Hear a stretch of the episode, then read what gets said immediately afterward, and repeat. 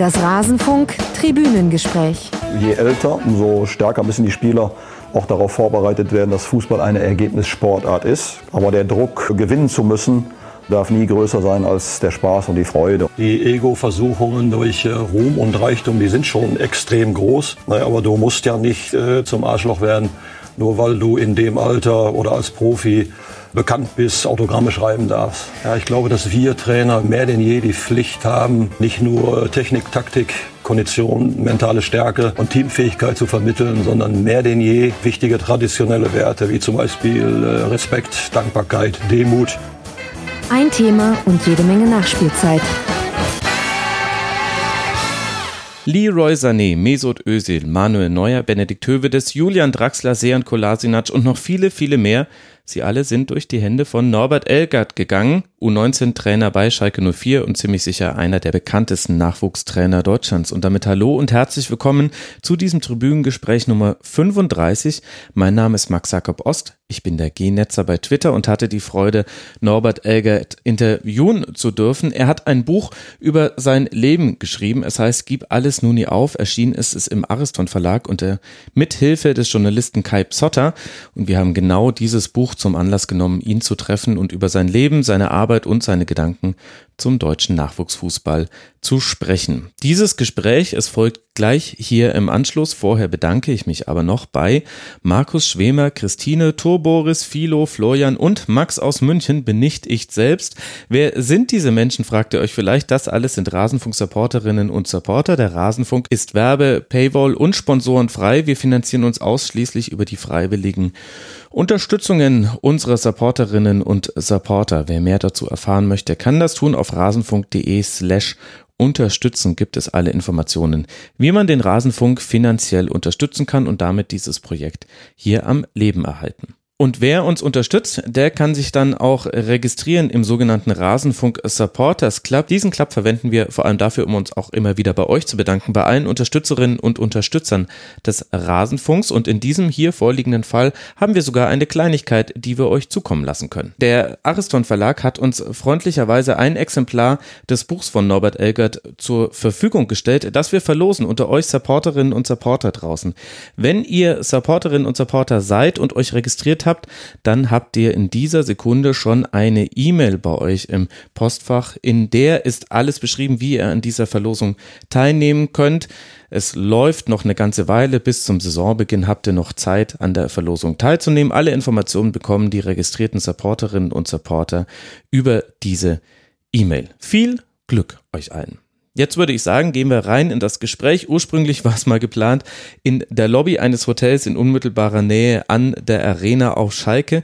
Da waren dann aber die akustischen Bedingungen so, dass Norbert Elgert gesagt hat, nee, also das machen wir anders. Und dann saßen wir am Ende in seiner Trainerkabine, in der kleinen U19 Trainerkabine. Es ist ein bisschen so, wie man es sich vorstellt. Spartanisch, alles auf Fußball reduziert, hat große Freude gemacht, auch genau an diesem Ort die Folge aufzunehmen und ich hoffe, das Gespräch, das dabei herausgekommen ist, bereitet euch auch Freude. Legen wir los. Viel Spaß mit dem Gespräch mit Norbert Elgert, U19-Trainer von Schalke 04. Herr Elgert, wir sind hier in der Trainerkabine auf Schalke. Ich durfte quasi ins Allerheiligste. Herzlichen Dank dafür. Erzählen Sie mir doch mal ein bisschen, wo wir uns hier befinden. Jetzt gar nicht so sehr vom Trainingsgelände hier, sondern von der Gegend. Wie ist das Ruhrgebiet? Wie sind die Leute hier drauf? Erzählen Sie mir ein bisschen von der Gegend. Von der Gegend. Ja, wir sind hier sicherlich äh, in einem, ich bin ja gebürtiger Gelsenkirchener, in Gelsenkirchen-Ückendorf geboren. Das ist hier so Luftlinie. Ja, so Pi mal Daumen, äh, fünf, sechs, sieben Kilometer. Wir sind hier im Stadtteil Buhr, ein sehr schöner Stadtteil von Gelsenkirchen, äh, nebenan der Berger See ein großer See mit, mit ganz viel Wald äh, um den See herum. Also ein großes Waldgebiet würde man hier in Gelsenkirchen gar nicht vermuten. Mhm. Aber auch Gelsenkirchen ist mit den Jahrzehnten äh, deutlich schöner geworden. Wir sind hier ja, Kilometer vom Berger See entfernt auf dem Schalker Vereinsgelände, äh, welches gerade schwer äh, umgebaut, ja. äh, modernisiert wird.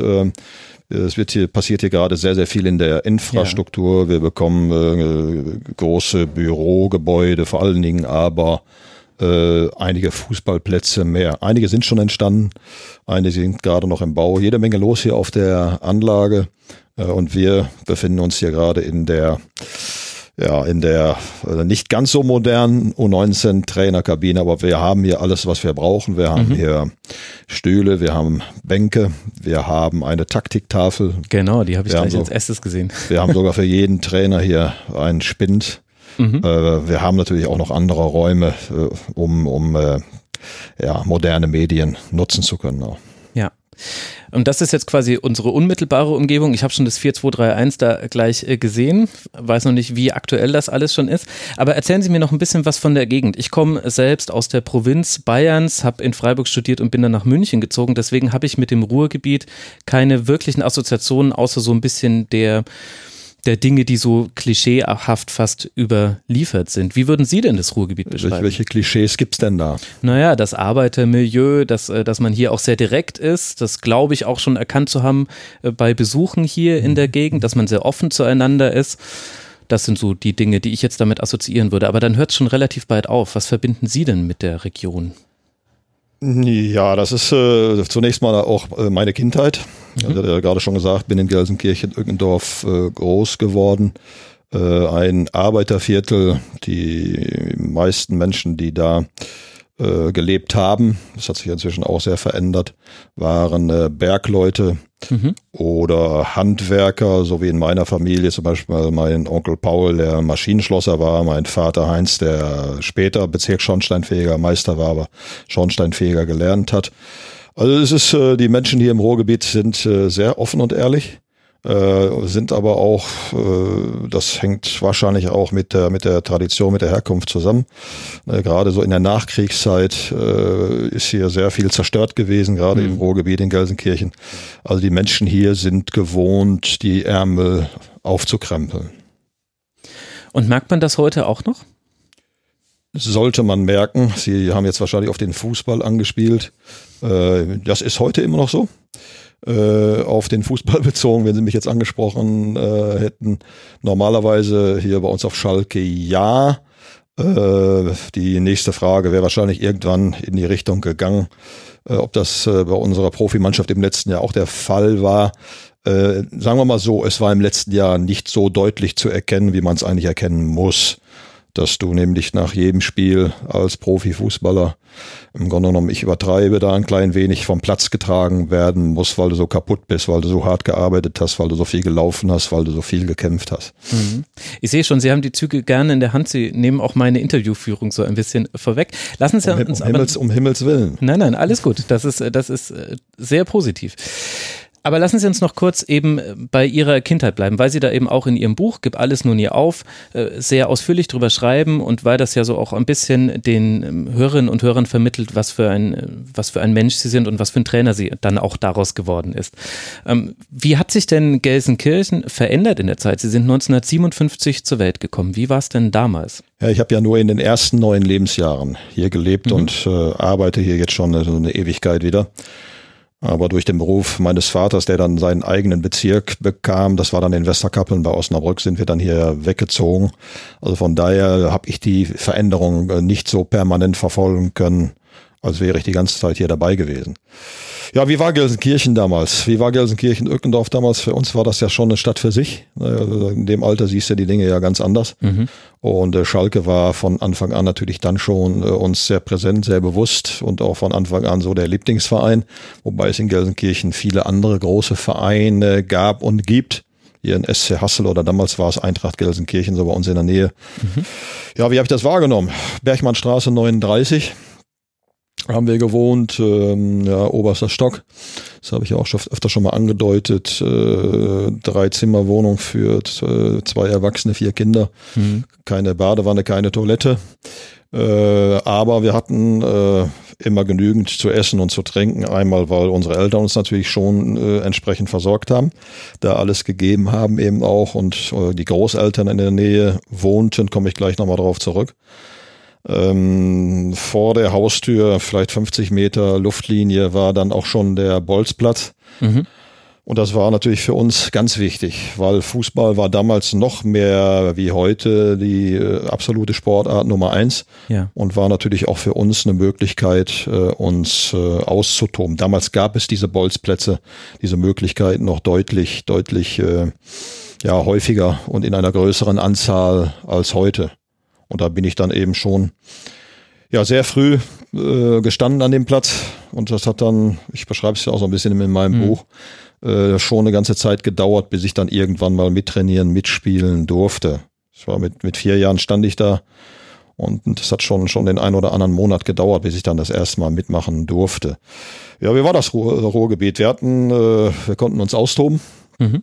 Wir hatten Spielplätze, es waren Sportplätze in der Nähe und da hat man natürlich sehr früh dann, dann äh, ja, die Möglichkeit auch genutzt, ne, von, von oben aus der Wohnung rauszukommen auf die Straße und, und zu toben und zu spielen und zu klettern und zu springen und aber eben auch sehr viel äh, Fußball gespielt. Gut, dann sind Sie ja am Fußball auch quasi als Sportart gar nicht vorbeigekommen, wenn es so direkt äh, vor Ihrer Haustür war. Gab es denn auch einen Moment, wo Sie dann gesagt haben, das ist so richtig auch mein Spiel? Also gibt es einen Grund, warum Sie jetzt noch Ihr ganzes Leben dem Fußball widmen?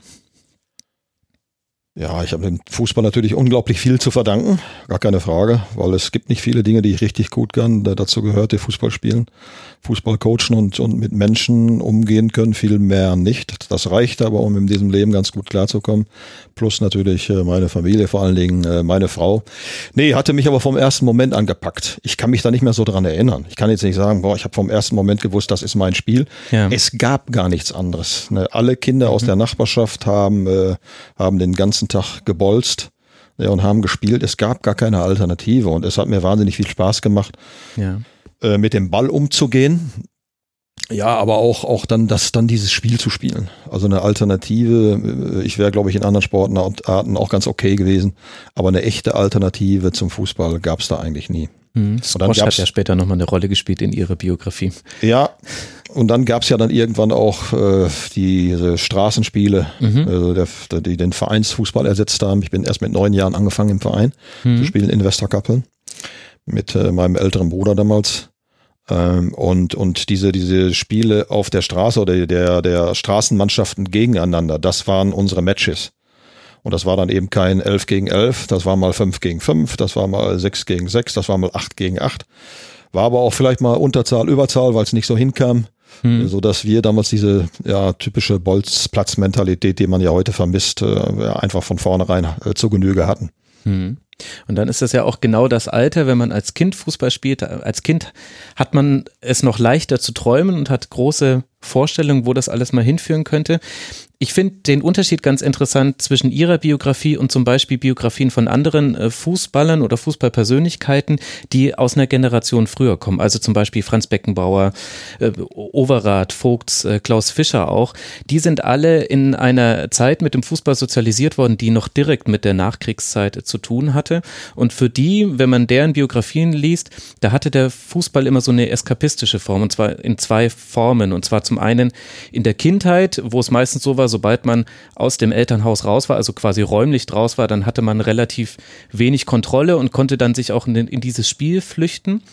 Und dann aber auch bei allen relativ früh, dann in der Jugend auch so ein bisschen als die Möglichkeit, aus den eigenen Verhältnissen heraus sich zu entwickeln, weil der Fußball auf einmal Biografien wiedergeschrieben hat in Deutschland mit den 54ern Weltmeistern und dadurch, dass dann auch langsam mehr Geld in den Fußball kam, war das auf einmal eine Option, über den Fußball auch sich quasi aus den eigenen Verhältnissen herauszuarbeiten und das als Beruf wahrzunehmen. Jetzt habe ich mir die Frage gestellt in der Vorbereitung, wie unterscheiden sich solche Biografien von Ihrer Biografie? Ich kenne diese Biografien nicht, also von daher äh, kann ich kann ich kann ich nur von äh, mir sprechen. Ähm, also Fußball als große Lebenschance, das hat sich bei mir erst später entwickelt. Also ich glaube, dass all die äh, Spieler, Franz, äh, Klaus Fischer, mit dem ich ja selber zusammengespielt habe, einer der besten Mittelstürmer aller Zeiten, dass, dass äh, sie alle schon einen ähnlichen Weg gegangen sind. Sie sind ja auch alle angefangen, Fußball zu spielen, weil Fußball das schönste Spiel der Welt ist, weil es so viel Spaß macht. Also ich glaube, keiner von ihnen, der ist angefangen, Fußball zu spielen, ist auf den Platz gegangen und hat von, von, von, von davon geträumt, dass, äh, dass, äh, dass er dadurch seinen Status später anheben kann, dass er Millionen verdienen kann. Äh, die sind alle angefangen, genau wie ich, weil das eben so so wahnsinnig viel Spaß macht. Ja. Und dann kommt es ja mit den Jahren.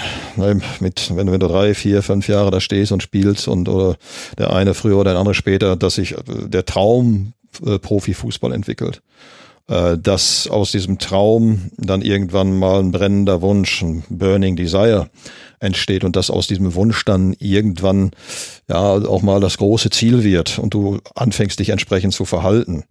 Aber die Grundlage hast du ja dann schon durch, durch viele tausend äh, Stunden Fußball gelegt, ne, bis, bis, dann, bis dann endgültig dann dieser Traum dann da ist und aus dem Traum dann eben mehr wird. Mhm. Aber waren das dann auch so Fußballbiografien, an denen Sie sich dann später orientiert haben? Der Unterschied ist ja auch so ein bisschen, diejenigen haben in ihrer Jugend noch eben im Nachkriegsdeutschland gespielt und Sie sind ja dann schon in der Zeit aufgewachsen, die man als Wirtschaftswunder bezeichnet, also wo es zumindest für viele Haushalte in Deutschland dann auch finanziell etwas bergauf ging. Ja, ich habe mich häufig auch sehr gewundert. Nee, aber äh, ja, ich, ich habe es ja in meinem Buch beschrieben. Also es, es war eben schon so, dass wir mit vier Kindern in einer ganz engen Wohnung gelebt haben. Hm. Dass die Toilette draußen auf dem Gang war. Dass du, wenn du auf die Toilette wolltest, ähm, ja erstmal dich aus der Wohnung raus musstest, dann den Knopf und der das das äh, hat dann vielleicht so äh, 30 Sekunden gehalten und in der Zeit musstest du alles erledigen, sonst musstest du im Dunkeln zurück. Mhm. Ja, und äh, wir haben in einer Zinkbadewanne gebadet. Ne, wir waren vier Kinder und Vater auch noch nach nach Beruf. Ähm, von daher, mm, ja, war das jetzt im Nachhinein nicht unbedingt eine, eine, eine ähm, vom, sagen wir, vom Status her, vom, vom finanziellen her für meine Familie jetzt äh, eine ähm, herausragende Nachkriegszeit. Mhm. Aber, aber ich, ich habe nie was vermisst. Mhm. Aus dem einfachen Grunde, weil immer genug zu essen und zu trinken da war, also die Grundbedürfnisse, ja. äh, Dach überm Kopf, Kleidung, Kühlschrank voll, die wurden schon befriedigt. Naja, und alles andere, weil ich kannte es auch nicht anders und deswegen habe ich auch nichts vermisst. Und alles andere habe ich erst kennengelernt, äh, also einen höheren Wohlstand mit, mit unserem Umzug nach Westerkappeln und mit, mit der Beförderung meines Vaters eben zum Bezirksschornsteinfegermeister war er dann im Grunde genommen Unternehmer. Mhm. Äh, erst da hat sich dann für uns was verändert. Die Wohnung war größer, dann auf einmal nur noch zwei Kinder in einem Zimmer. Äh, es gab jeden Tag Milch vom Milchmann, es gab jeden Tag äh, Eier vom Eiermann, der klingelte und vorbeikam. Also erst äh, ab neunte Lebensjahr, also von mir so um 1966, mhm. ähm, ist uns das dann bewusster geworden. Ähm, und was, was wir vorher nicht hatten, ja. das, das war aber auch kein Problem, das nicht zu haben, denn das, das, das hat auch den, den Hunger so ein bisschen vielleicht verstärkt, ähm, andere Dinge im Leben dann anzustreben und zu erreichen. Ja. Mhm. Und dann, Sie haben es ja vorhin schon gesagt, dann ab neun Jahren waren Sie dann auch erst in einem Fußballverein. Mhm. Dann wurden Sie quasi von der Straße auf einer Feld, war es wahrscheinlich nicht, wahrscheinlich Ascheplatz oder auf was? Nee, wir hatten damals da ausschließlich einen Rasenplatz. Ui, Außer, das war aber dann wahrscheinlich nur, ein, nur einen für alle Mannschaften. Ja. Das bedeutet dann im Winter eben äh, für alle Mannschaften auch in einer sehr, sehr kleinen Turnhalle zu trainieren. Drei gegen drei, vier gegen vier, da hatten wir den Straßenfußballer noch wieder. Nee, es war ein Rasenplatz. Nicht schlecht. Sie schreiben in Ihrem Buch ähm, doch relativ ausführlich über diese Zeit und auch über, über einen Aspekt äh, im Verhältnis zu ihrem Vater, der dem Alkohol sehr zugetan war und das immer wieder zu Konflikten geführt hat. Nicht zu Gewalt im Haushalt, aber zu Situationen, die heute noch manchmal in ihrem Leben eine Rolle spielen und zwar auch in ihrem Trainerberuf. Können Sie kurz nochmal erklären, wie das zustande Also ich weiß nicht, ob Sie sich das vorstellen können. Da muss man sich, da kann man sich auch nicht reinversetzen. Zunächst mal, wenn äh, ein Elternteil äh, dem Alkohol verfallen ist, das ist ja eine schwere Krankheit, was mhm. dir als Kind aber nicht, nicht bewusst ist. Denn dann hat das schon einen schweren, schweren Einfluss auch auf deine Entwicklung.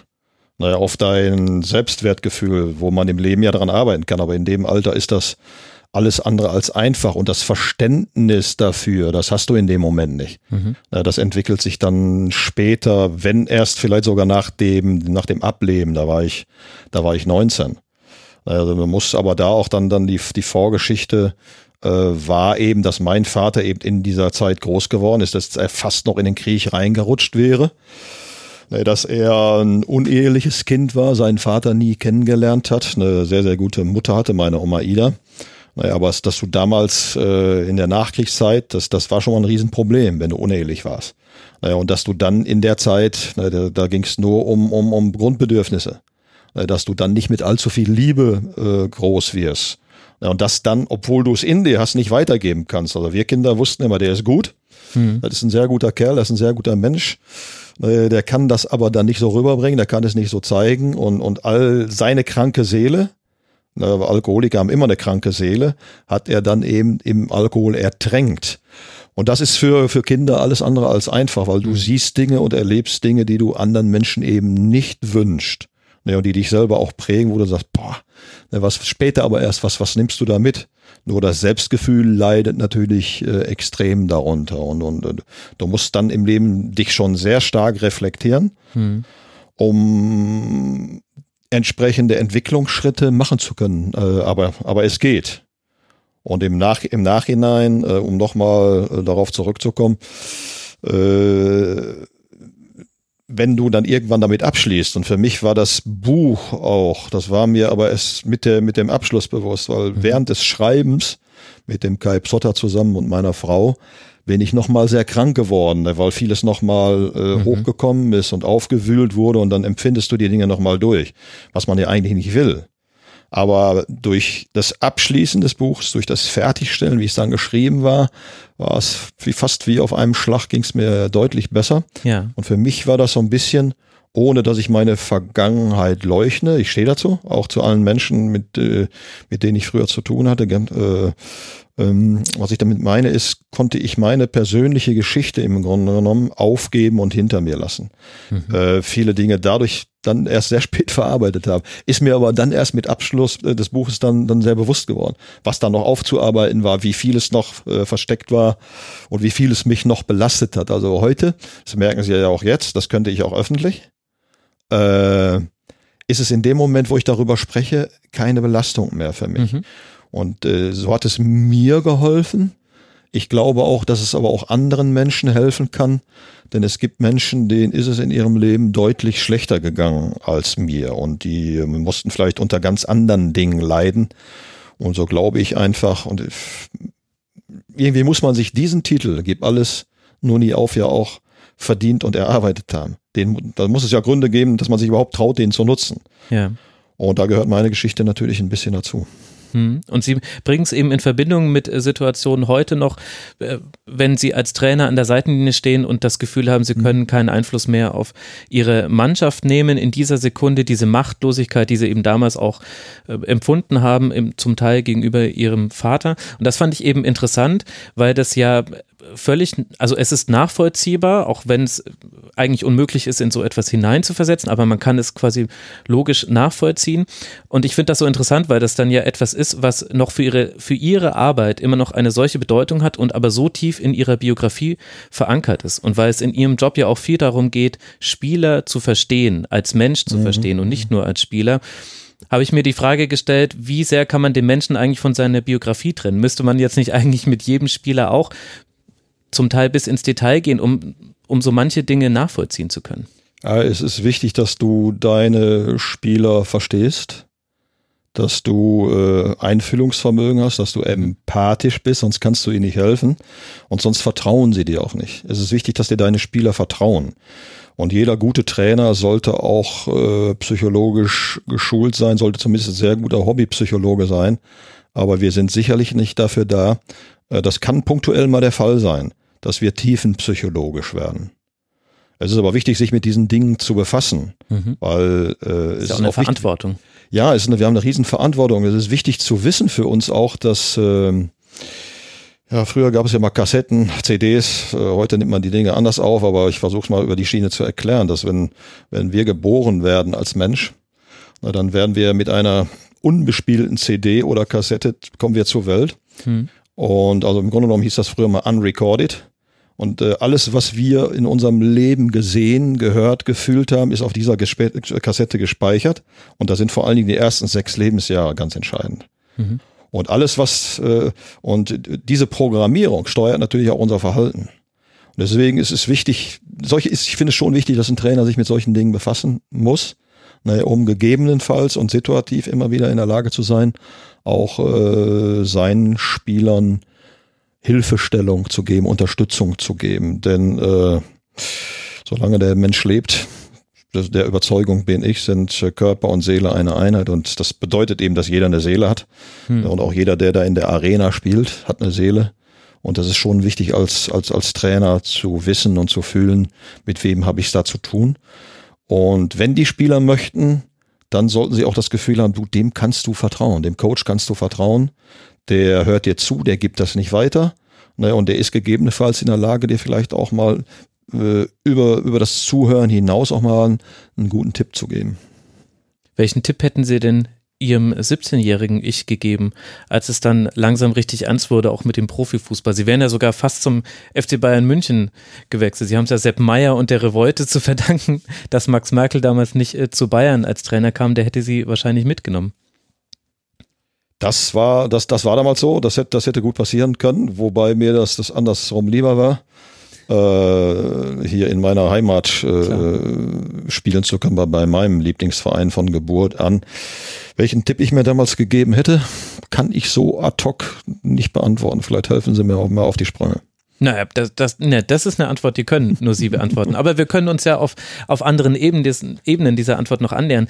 De denken Sie noch manchmal drüber nach, ja, ich hab, was ich für eine, eine entscheidende. Ich habe jetzt eine Idee. Ja, ja, dann.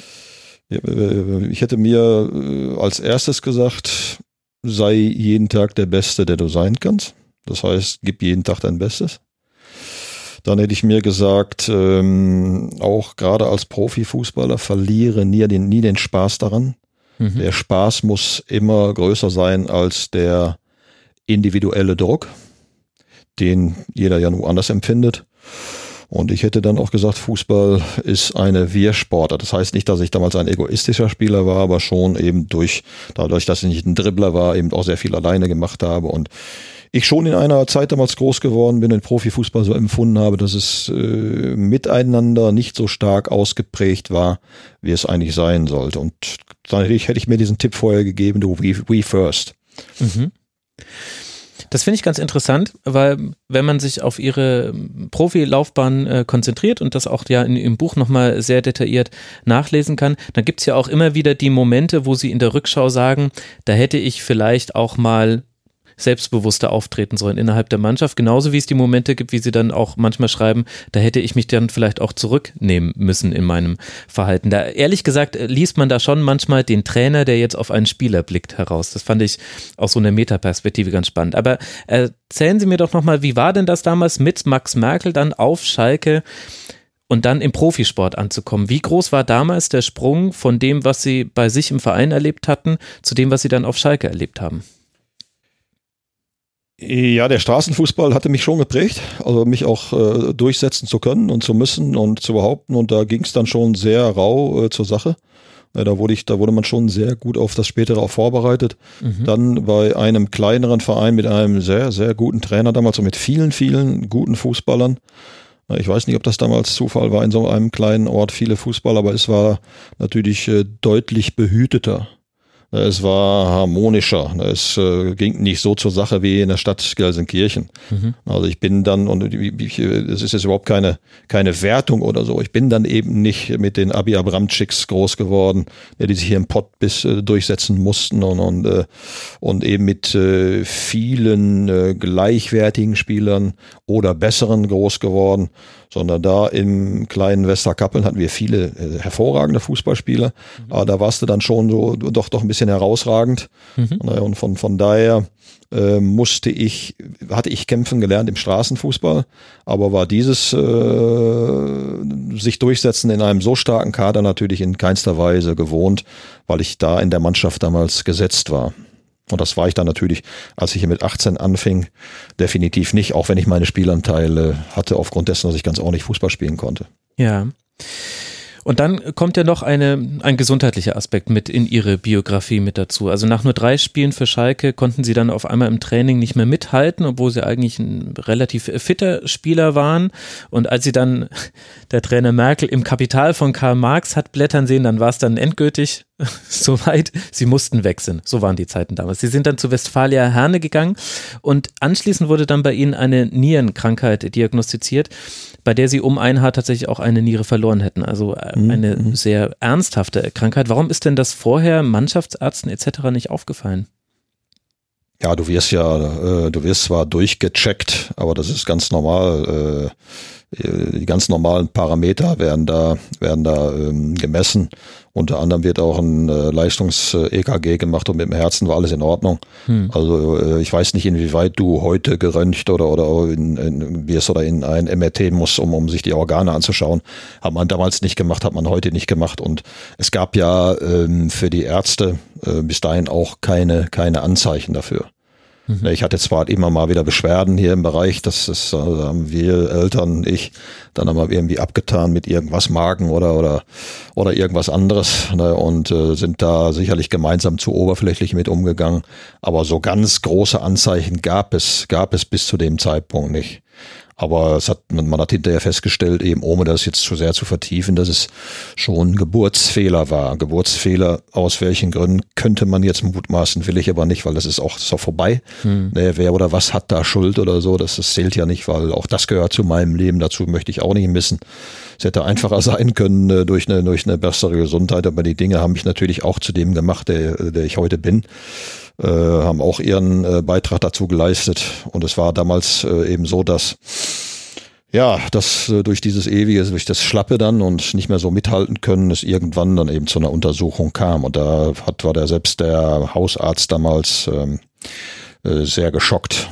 Eine also, Niere so groß wie ein Fußball, schreiben Sie es in Ihrem Buch. Ja, das ist der beste Vergleich. Aber der Niere ist eigentlich äh, relativ klein. Die war damals schon riesig. Das muss man sich so vorstellen, dass rings um die Niere durch die, äh, durch, durch die, durch die Jahre so viel totes Gewebe war. Und wenn das rings um die Niere geht, dann geht das schon fast in diese Größe rein. Und das hat dann oft schon auch mal gedrückt. Und ich habe auch öfter mal Schmerzen gehabt, aber wahrscheinlich, äh, es hat nochmal keiner in meiner Umgebung und ich selber nicht so ernst genommen. Und das wurde, verstärkte sich dann aber zu den, zu den ähm, konditionellen äh, Schwierigkeiten. Ne? Hm.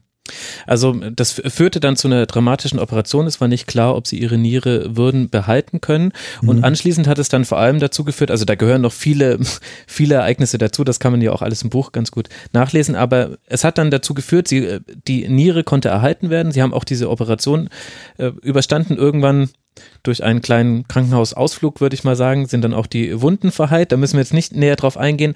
Aber dann begann ja für sie der lange Weg wieder zurück in den Fußball. Und da habe ich mir die Frage gestellt, also sie haben alles dafür gegeben, um wieder in den Profifußball zu kommen. Es ist ihnen dann auch äh, gelungen.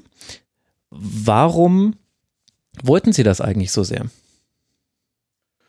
Welche Alternativen hatte ich? Also das, das habe ich von, von der Pike auf äh, gelernt und äh, war definitiv trotz, trotz Handicaps, verschiedener Handicaps, ähm, äh, gut, gut bis sehr gut, hatte, hatte da meine Möglichkeiten, obwohl ich auch mit 16 schon, schon äh, Jugendmannschaften trainiert habe. Das kam ja dann später dann äh, noch ähm, als Vorteil dazu, war das Ganze ja nicht vollendet. Ich hatte nicht so viele alte, ich hatte schon Alternativen. Also ich glaube, mhm. ich wäre ein ziemlich guter, bei aller Bescheidenheit, ein ziemlich guter Lehrer oder Ausbilder auch in anderen Branchen geworden. Das, das lag mir schon immer.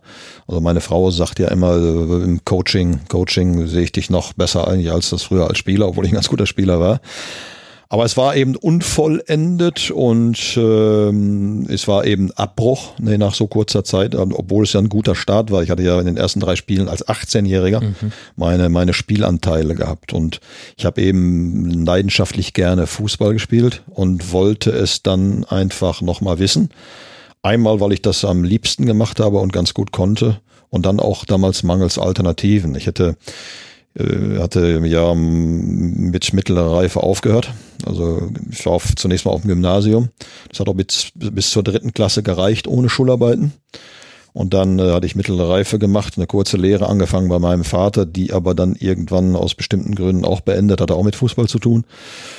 Ja, so dass es so viele Möglichkeiten nicht gab. Ich hätte im Grunde genommen ganz von vorne anfangen müssen nochmal. Ich hätte das Abi nachholen müssen, weil dann wäre es nämlich in Richtung Pädagogik, wäre es in Richtung Lehrer gegangen. Nochmal ein Studium vor mir gehabt und äh, also das, das waren so die Gründe. Und ja, ich hatte, glaube ich, auch eine ziemliche Kraft und Energie, dann aber auch Unterstützung durch meine Frau, mhm. um, um das, das, das damals scheinbar Unmögliche dann, dann möglich zu machen, weil die Ärzte hatten damals äh, doch sehr von abgeraten.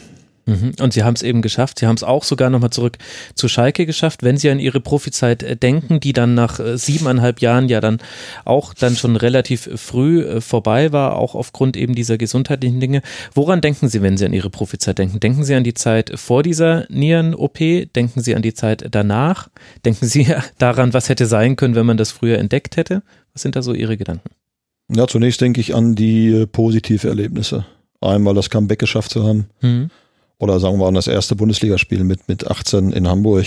Das sind schon, schon sehr besondere Erlebnisse und auch Glücksmomente, dann das Comeback geschafft zu haben. Ah, dann hier gegen Bayern war, glaube ich, mein erstes Spiel wieder hier mit 21 nach dem Comeback. Dann wirst du eingewechselt und, und dann steht am nächsten Tag in der Zeitung der Mann mit den tausend Tricks und ähnliche Dinge. Ja, oder, oder, oder wieder da.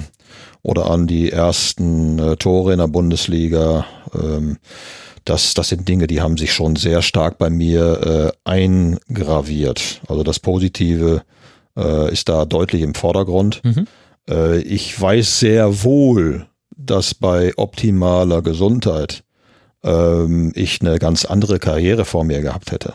Weil das wäre alles viel einfacher gewesen, weil gerade das körperliche Training war ja danach für mich auch dann kein Kinderspiel mit mhm. einer vor, mit, mit der ein oder anderen, nicht nur mit der äh, Vorschädigung, dann äh, Hochleistungssport zu betreiben, war ja nicht einfach. Ja. Ich hatte ja nach der OP noch, noch, noch, äh, selbst in meinem ersten Profijahr, immer noch nach jeder Belastung Blut im Urin. Das heißt, äh, da wo man normalerweise gelb pinkelt, kam bei mir rotes raus.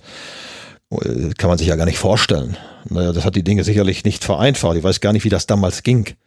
heute, heute, da erschreckt man sich zu Tode und als, ja. junger, als junger Mensch, ja, ja, ja, wird schon wieder weggehen und ja, sprichst mit den Ärzten, ja, die sagen dann, das ist totes Gewebe, was nachblutet, da drin kommt keine Luft dran. Nee, das war alles andere als einfach.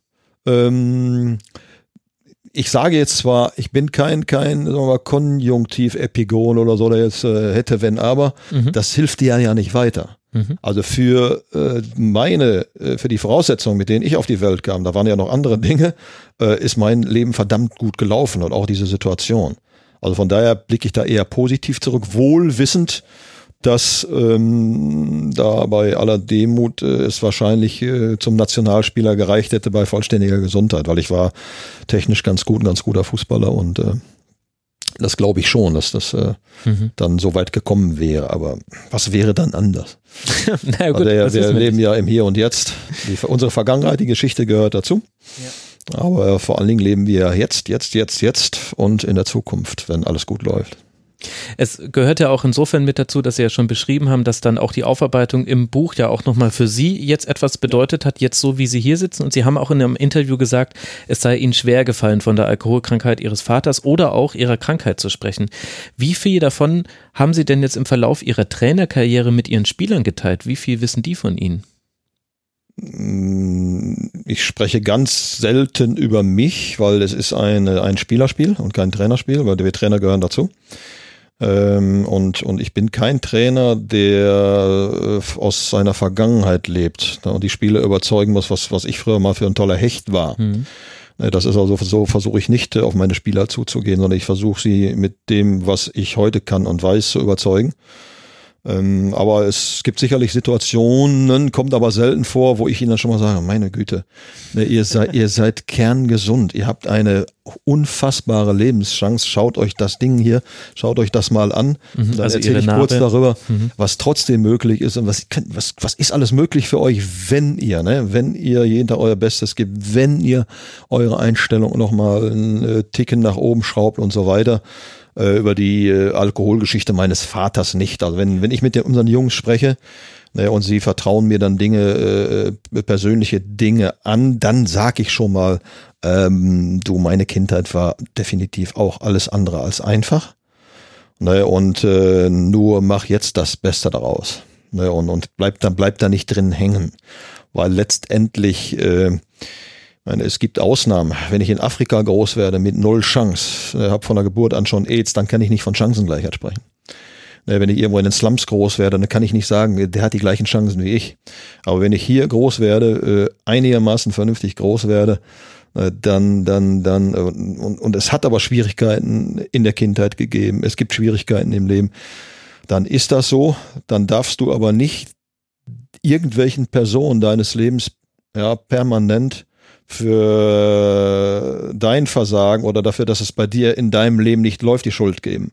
Denn dann kannst, sagst du ganz, ganze Leben lang, mein Opa, Oma oder irgendjemand aus dem Leben war schuld, weil ich irgendwann mal eine geknallt gekriegt habe. Das ist alles nicht schön. Hm. Naja, aber äh, wichtig ist, und das versuche ich den Jungs immer wieder zu vermitteln, ähm, in den Spiegel zu schauen. Denn da ist der Mensch, der dafür verantwortlich ist. Zumindest dann ab jetzt, ob du erfolgreich bist, wirst oder nicht. Und ab wann hatten Sie diese Einstellung und woher haben Sie die bekommen? Ja, die Frage ist gut. Also ich hatte ja in meiner Kindheit nicht allzu viele Mentoren. Mhm. Ich hatte einen Jugendtrainer, der kommt in dem Buch auch vor, ich hatte mehrere gute Jugendtrainer auch, aber einer, der mich besonders geprägt hat, der mich in der Jugend trainiert hat, als Senior dann auch trainiert hat, der Lothar Ratzlaff damals aus Westerkappeln, der hat mich sehr geprägt, aber damals gab es auch nicht so dieses Mentoring wie heute, äh, direkte Vorbilder, mh, hm, schwierig. Also was, äh, was ich immer schon getan habe, ähm, später dann, äh, ja, ein, zwei Jahre später dann, äh, ab dann schon mit meiner Frau, äh, sehr viel gelesen. Mhm. Und dann bin ich sehr schnell auf Bücher zum Beispiel von Norman Vincent Peale, einer der größten Positivdenker aller Zeiten, Dale Carnegie mhm. und so weiter äh, gestoßen. Das war dann aber zunächst mal ein Lesen. Ein Lesen. Äh, und einer meiner großen Mentoren hat mal gesagt, du kannst dein Unterbewusstsein nicht belesen. Du kannst es nur im Grunde genommen besprechen. Ja. Ähm, aber das hat dann schon so ein bisschen geholfen. Da ging es dann so ein bisschen in die Richtung. Aber du kommst nicht so schnell aus deiner Haut, aus deiner Programmierung heraus. Mhm. Und aufgrund meiner Historie, keine Schuldzuweisung, betone ich immer wieder, äh, kein Nachkarten, war ich zunächst mal oder bin es eigentlich immer noch, glaubt mir heute keiner mehr, ein sehr introvertierter Mensch, sehr in sich gekehrter Mensch, der aber irgendwas in sich hatte, was, was, was, was, ja, irgendwas, ich kann es selbst nicht beschreiben. Also schon trotz dieser Introvertiertheit schon großen Ehrgeiz und, und, und einen sehr, sehr starken Willen, äh, aus dem Leben was zu machen. Eine Kraft, die sie antreibt ja, eine, eine, große, große Energie, eine große Kraft. Mhm. Ich bin auch ein sehr gläubiger Mensch und später dann auch äh, gemeinsam mit meiner Frau dann sind, sind wir, ohne die das dann auch nicht möglich gewesen wäre, sind wir dann eben ja einen entsprechenden, entsprechenden Weg gegangen und sind dann später natürlich auch auf Menschen gestoßen, die uns dann äh, weitergeholfen haben. Mhm. Jetzt haben wir quasi dieses eine Kapitel ihres Lebens. Ich bin jetzt einfach mal so und unterteile ihr Leben in Kapitel, aber haben sie ja im Buch auch gemacht. Das eine Kapitel machen wir die Überschrift, es hätte zum Nationalspieler gereicht. Jetzt haben wir ja das äh, zweite große Kapitel, das äh, etwas längere Kapitel, nämlich Ihre Trainerkarriere. Wie ist es denn dann dazu gekommen, dass Sie Trainer geworden sind? Sie haben vorhin schon mal kurz angedeutet, dass Sie schon sehr früh da mal reingeschnuppert haben. Ja, ich habe schon in Westerkappel mit 16 Jahren E- und D-Jugendmannschaften trainiert. Warum? Einfach weil es ihnen War, Freude gemacht wahnsinnig hat? Viel Spaß, was, ja. Wahnsinnig viel Spaß dann äh, gehabt äh, mit, den, mit den äh, Kindern. Ich war ja selbst erst 16, 17 dann, mit äh, Kindern zu trainieren, Fußball mhm. zu spielen, äh, etwas von dem, was ich wusste, konnte zu vermitteln. Äh, hat mir damals schon sehr viel Freude gemacht und ich habe dann auch schon gespürt, dass, dass mir das liegt, ohne dass da schon die Idee entstand, später mal Trainer zu werden. Ähm, aber das, das, das waren sicherlich meine Anfänge als ja. Coach. Ich habe mich auch schon immer für, für Dinge interessiert, wie Trainingslehre, wie den Aufbau einer Trainingseinheit und dann wurde eben, bin ich das erste Mal auch, als ich mit, mit, mit 27, 27,5 aufhörte, nach diesen siebeneinhalb Jahren nochmal, nee, nach diesen viereinhalb Jahren, nee, siebeneinhalb Jahren, ja, Siebeneinhalb, e egal, ja, äh, habe ich dann auch das erste Mal eine Seniorenmannschaft trainiert in, in unserer Wahlheimat Schermbeck damals. Und habe dann auch gemerkt, dass äh, mir das liegt, auch mit Senioren. Ne, ob das, ob Kreisliga oder Bundesliga, das sind, sind, du hast immer mit Menschen zu tun. Mhm. ähm, und du hast immer zu führen ne, und, und äh, das eine ist nicht unbedingt einfacher als das andere bin, sind dann, äh, haben uns dann selbstständig gemacht mit, mit äh, also äh, meine Frau und ich mit Partner und Frau damals in der Fitnessbranche, haben ein großes Fitnessstudio aufgemacht mit Squash. damals dann auch die Lizenzen. B-Lizenz Fußball hatte ich da gemacht mhm. und äh, die Lizenzen auch für den Fitnessbereich gemacht, den Squash-Trainer in kürzester Zeit auch eine Ausbildung gemacht und in der eigenen Anlage Squash-Trainer gewesen und auch das lag mir ganz gut mit, mit, mit äh, Individualsportlern, also mit Squashern oder auch im Fitnessbereich zu coachen, zu trainieren. Hat mir mhm. sehr viel Spaß gemacht, hat mich auch geformt, hat mich weitergebracht. Davon profitiere ich sicherlich heute noch auch als Fußballtrainer, weil ich den äh, athletischen, athletischen Teil selber abdecken kann. Ja, da jede Menge Erfahrung gesammelt, mhm. also auch in, in anderen Bereichen. Und Coach ist Coach, Trainer ist Trainer. Ähm, hatten aber auch damals äh, zwei Hunde, die meine Frau Conny zur Ausstellung mitgenommen hat, die beide ausgestellt hat. Äh, ich habe Hunde ausgebildet. Wenn meine Jungs das hören, dann sagen die schon mal schmunzeln, oh, das erklärt einiges. Nee, aber, aber sie schmunzeln dabei. Ähm, also irgendwas hatte immer schon mit Coaching zu tun gehabt. Ja. Äh, ähm, und als wir dann damals geschäftlich auseinandergingen, ich habe es also auch ein bisschen im Buch beschrieben, wir waren gut, wir haben uns auch gut verstanden. Äh, wir hatten auch Zulauf, aber wir hatten eben von Wirtschaftlichkeit und von viel Jahresplan. Du musst so ein Unternehmen ja über fünf, zehn Jahre planen. Hm. Da hatten wir wenig Ahnung und dann kam irgendwann unser Steuerberater und überblickte unsere Finanzen und sagte, das geht jetzt nicht mehr. Hm. Ähm, das geht nur noch für eine Partei. Und unser damaliger Partner hat dann gesagt, äh, er wird das unheimlich gerne weitermachen mit allen Schulden, mit allem drum und dran. Und hat es dann ja später auch äh, wirklich extrem weit gebracht. Und unsere Alternative war dann zunächst mal zurück in den Fußball und dass meine Frau dann eben auch, die ja im Geschäft immer mitgearbeitet hatte, dann eben auch wieder ähm, ja zurückging in den alten Beruf äh, beziehungsweise dann irgendwann auch mal äh, in der Medizintechnik äh, eine Abteilung geleitet hat.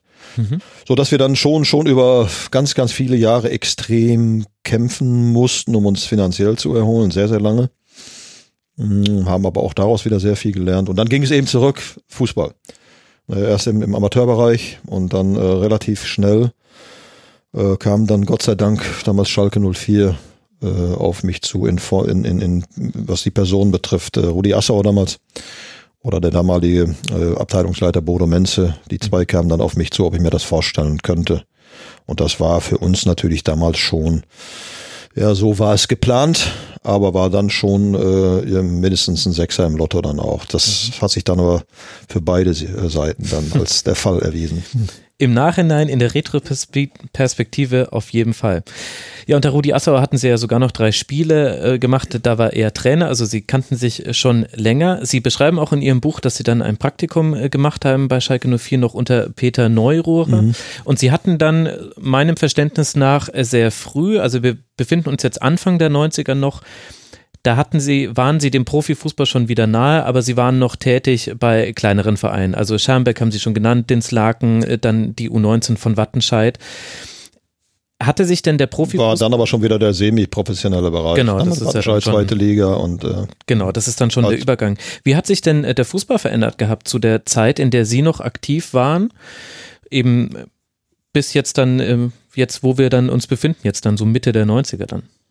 Boah, da hat sich schon äh, verdammt viel getan. Zunächst mal ähm, äh, ist sicherlich festzustellen, dass die Technik damals, vielleicht kommen wir ja gleich nochmal drauf zurück, mindestens genauso gut war wie heute, wenn nicht sogar besser. Okay. Was die Ballbeherrschung betrifft. Mhm. Der Ball ist ja das Spielobjekt.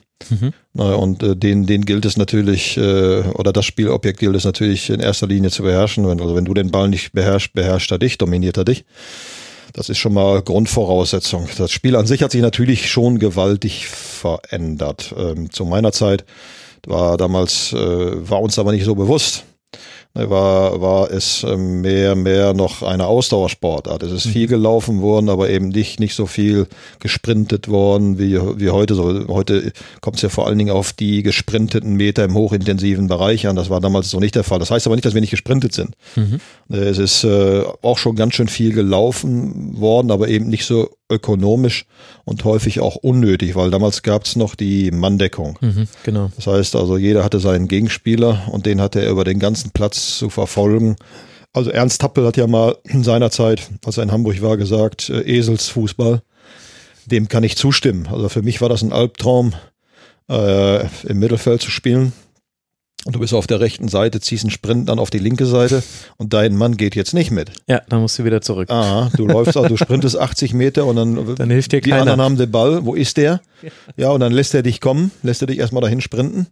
Na, und sobald du bei ihm bist, macht er natürlich dann nochmal einen Sprint und äh, nee, also, äh, es war damals ein ganz anderer Fußball. Also der Fußball hat sich in den letzten 20, 25 Jahren ähm, vor allen Dingen taktisch und vom Tempo her äh, sehr stark weiterentwickelt. Es sind ja nur, sind ja nur, ja, was, was, was äh, Ballorientiertheit betrifft, was Pressing betrifft, was Verschieben betrifft. Das gab es ja damals in der Form noch nicht so. Das heißt nicht, dass wir damals dumme Fußballer waren, aber dass der Fußball in Deutschland noch nicht so weit war. Hm. Es, es gab es ja schon in, in, in Skandinavien. Ja. Es gab es ja schon in, in, in, in äh, Russland damals noch, Sowjetunion, mhm. äh, Valery Lobanowski, ja. Dynamo Kiew. Ja. Und es gab auch schon den totalen Fußball in Holland. Mhm. Aber wir Deutschen waren damals äh, wir meinten, gut genug zu sein, dass wir mit unseren Tugenden mhm. und mit diesen vielen herausragenden Einzelspielern, dass das immer reichen würde. Es hat sich dann irgendwann aber erwiesen, dass das nicht, nicht der Fall war. Genau, Italien kann man wahrscheinlich auch noch nennen mit Saki. Vor, vor allen Dingen defensiv, ja, ja, genau, genau. Def Defensive, aber später äh, Saki natürlich auch mit oder, oder auch ja, mit Milan dann auch was, was, was Pressing betrifft und was äh, andere Dinge betrifft. Wie haben Sie sich denn dann äh, taktisch weitergebildet? Denn wenn man jetzt in der Retrospektive auf vor allem die Mitte der 90er guckt, dann ist das so ein bisschen, als würde man in eine Wüste gucken, aus taktischer Sicht, wenn man sich den deutschen Fußball anguckt und es gibt Oasen außenrum, die haben Sie ja gerade auch schon beschrieben.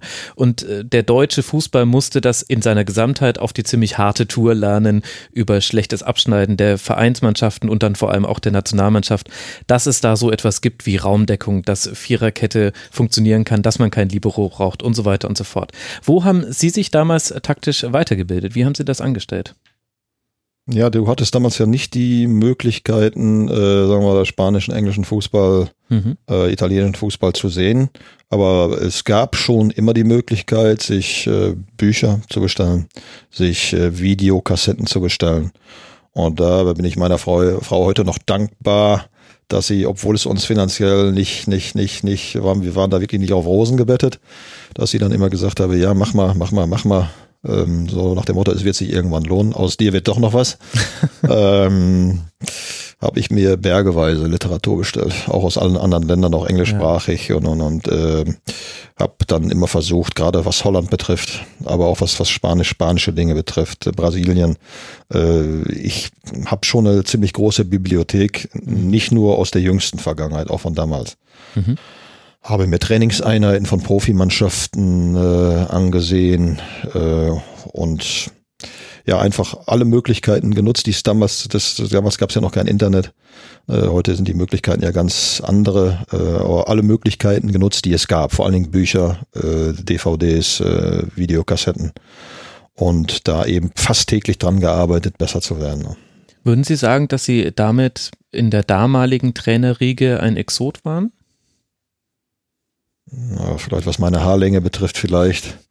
Ähm, nee, also ich, eins, eins mache ich nie, mich irgendwo äh, ausschließen. Dann, dann, dann spreche ich über andere. Hm, es war schon immer meine Prämisse, sag ich mal, dass das weiß ich nicht, was mit anderen ist. Ich gebe immer wieder auch meinen Spielern oder auch jungen Kollegen die Empfehlung äh, sei jeden Tag der Beste, der du sein kannst. Das heißt, äh, heute, äh, heute besser als gestern, morgen besser als heute. Das bedeutet eben lebenslange Weiterentwicklung, mhm. persönlich und fachlich. Und dann kommst du um solche Dinge gar nicht umhin. Weil wenn du das nicht tust, na, wenn du dich nicht weiterentwickelst und verbesserst, dann bleibst du stehen. Und wenn du stehen bleibst, dann wird es dich irgendwann nicht mehr geben. Mhm. Ja, also alle Lebewesen, hat schon damals Charles Darwin gesagt, äh, die sich nicht weiterentwickelt haben, die werden, die, die sterben irgendwann aus. Und das ist mit uns Menschen das Gleiche. Mhm. Die sterben da nicht unbedingt, aber die sind dann weg vom Fenster in ihrer Branche. Mhm. Sie haben Ihr Trainingscredo im Buch auch äh, formuliert. Also letztlich ist das gesamte Buch, äh, bildet Ihr Credo ab, aber Sie haben es an einer Stelle besonders zusammengefasst. Da schreiben Sie, Zitat, für einen guten Trainer stehen seine Spieler an erster Stelle. Er sollte Empathie und emotionale Intelligenz haben. Er muss Lehrer, Pädagoge, Psychologe, Coach und Menschenführer sein. Auch sollte er mehr vermitteln als nur Technik, Taktik, Kondition und mentale Stärke. Zum Beispiel wichtige Werte wie Hilfsbereitschaft, Dankbarkeit, Demut, Ehrlichkeit und Teamfähigkeit. Wie viel von dem, was in diesem Credo steckt, wird einem denn in der Ausbildung zum Trainer vermittelt? Ja, ich habe noch keine Trainerausbildung erlebt, äh, die betont hat oder gesagt hat, dass äh, Werte nicht wichtig sind. Ich glaube, ich glaube, das weiß jeder. Es, geht, geht nur darum, äh, Wissen ist wenig, äh, Können ist Können. Es geht darum, äh, Werte auch zu leben. Ja. Und äh, es wird in der Ausbildung, oder es wurde in meiner Ausbildung damals äh, sicherlich auch werteorientiert ausgebildet, aber es war kein Thema, mhm. kein extra Thema jetzt äh, in der, in der äh, Lehre, in der, in der, in der Ausbildung. Äh, also es wurde damals nicht betont, das heißt aber nicht, dass es nicht gelehrt oder gelebt wurde. Aber es war schon immer der Fall und ich finde, äh, in der heutigen Zeit, in der heutigen Zeit, wo wir Menschen ja schon ein Riesenproblem haben auf dem Planeten. Die dürfen wir Fußballtrainer auch nicht übersehen, ne, weil mhm. wir so ein tolles Leben haben oder unsere Profis ein äh, noch tolleres Leben haben, dürfen wir solche Dinge nicht übersehen. Wir neigen auf unserem Planeten immer stärker dazu, äh, in Gegensätzen zu denken, zu schauen, äh, was trennt uns, was unterscheidet uns, anstatt darauf zu schauen, was verbindet uns, ne, was, was, was, was haben wir gemeinsam. Ja, und da lebt, das ist, da ist der Fußball, finde ich, schon sehr, sehr vorbildlich für die Gesamtgesellschaft, weil, weil es ähm, in einer Fußballmannschaft hier bei uns keine Rolle spielt, welche Hautfarbe du hast, äh, welch, an welcher Religion du angehörst oder welche ethnische Herkunft du hast.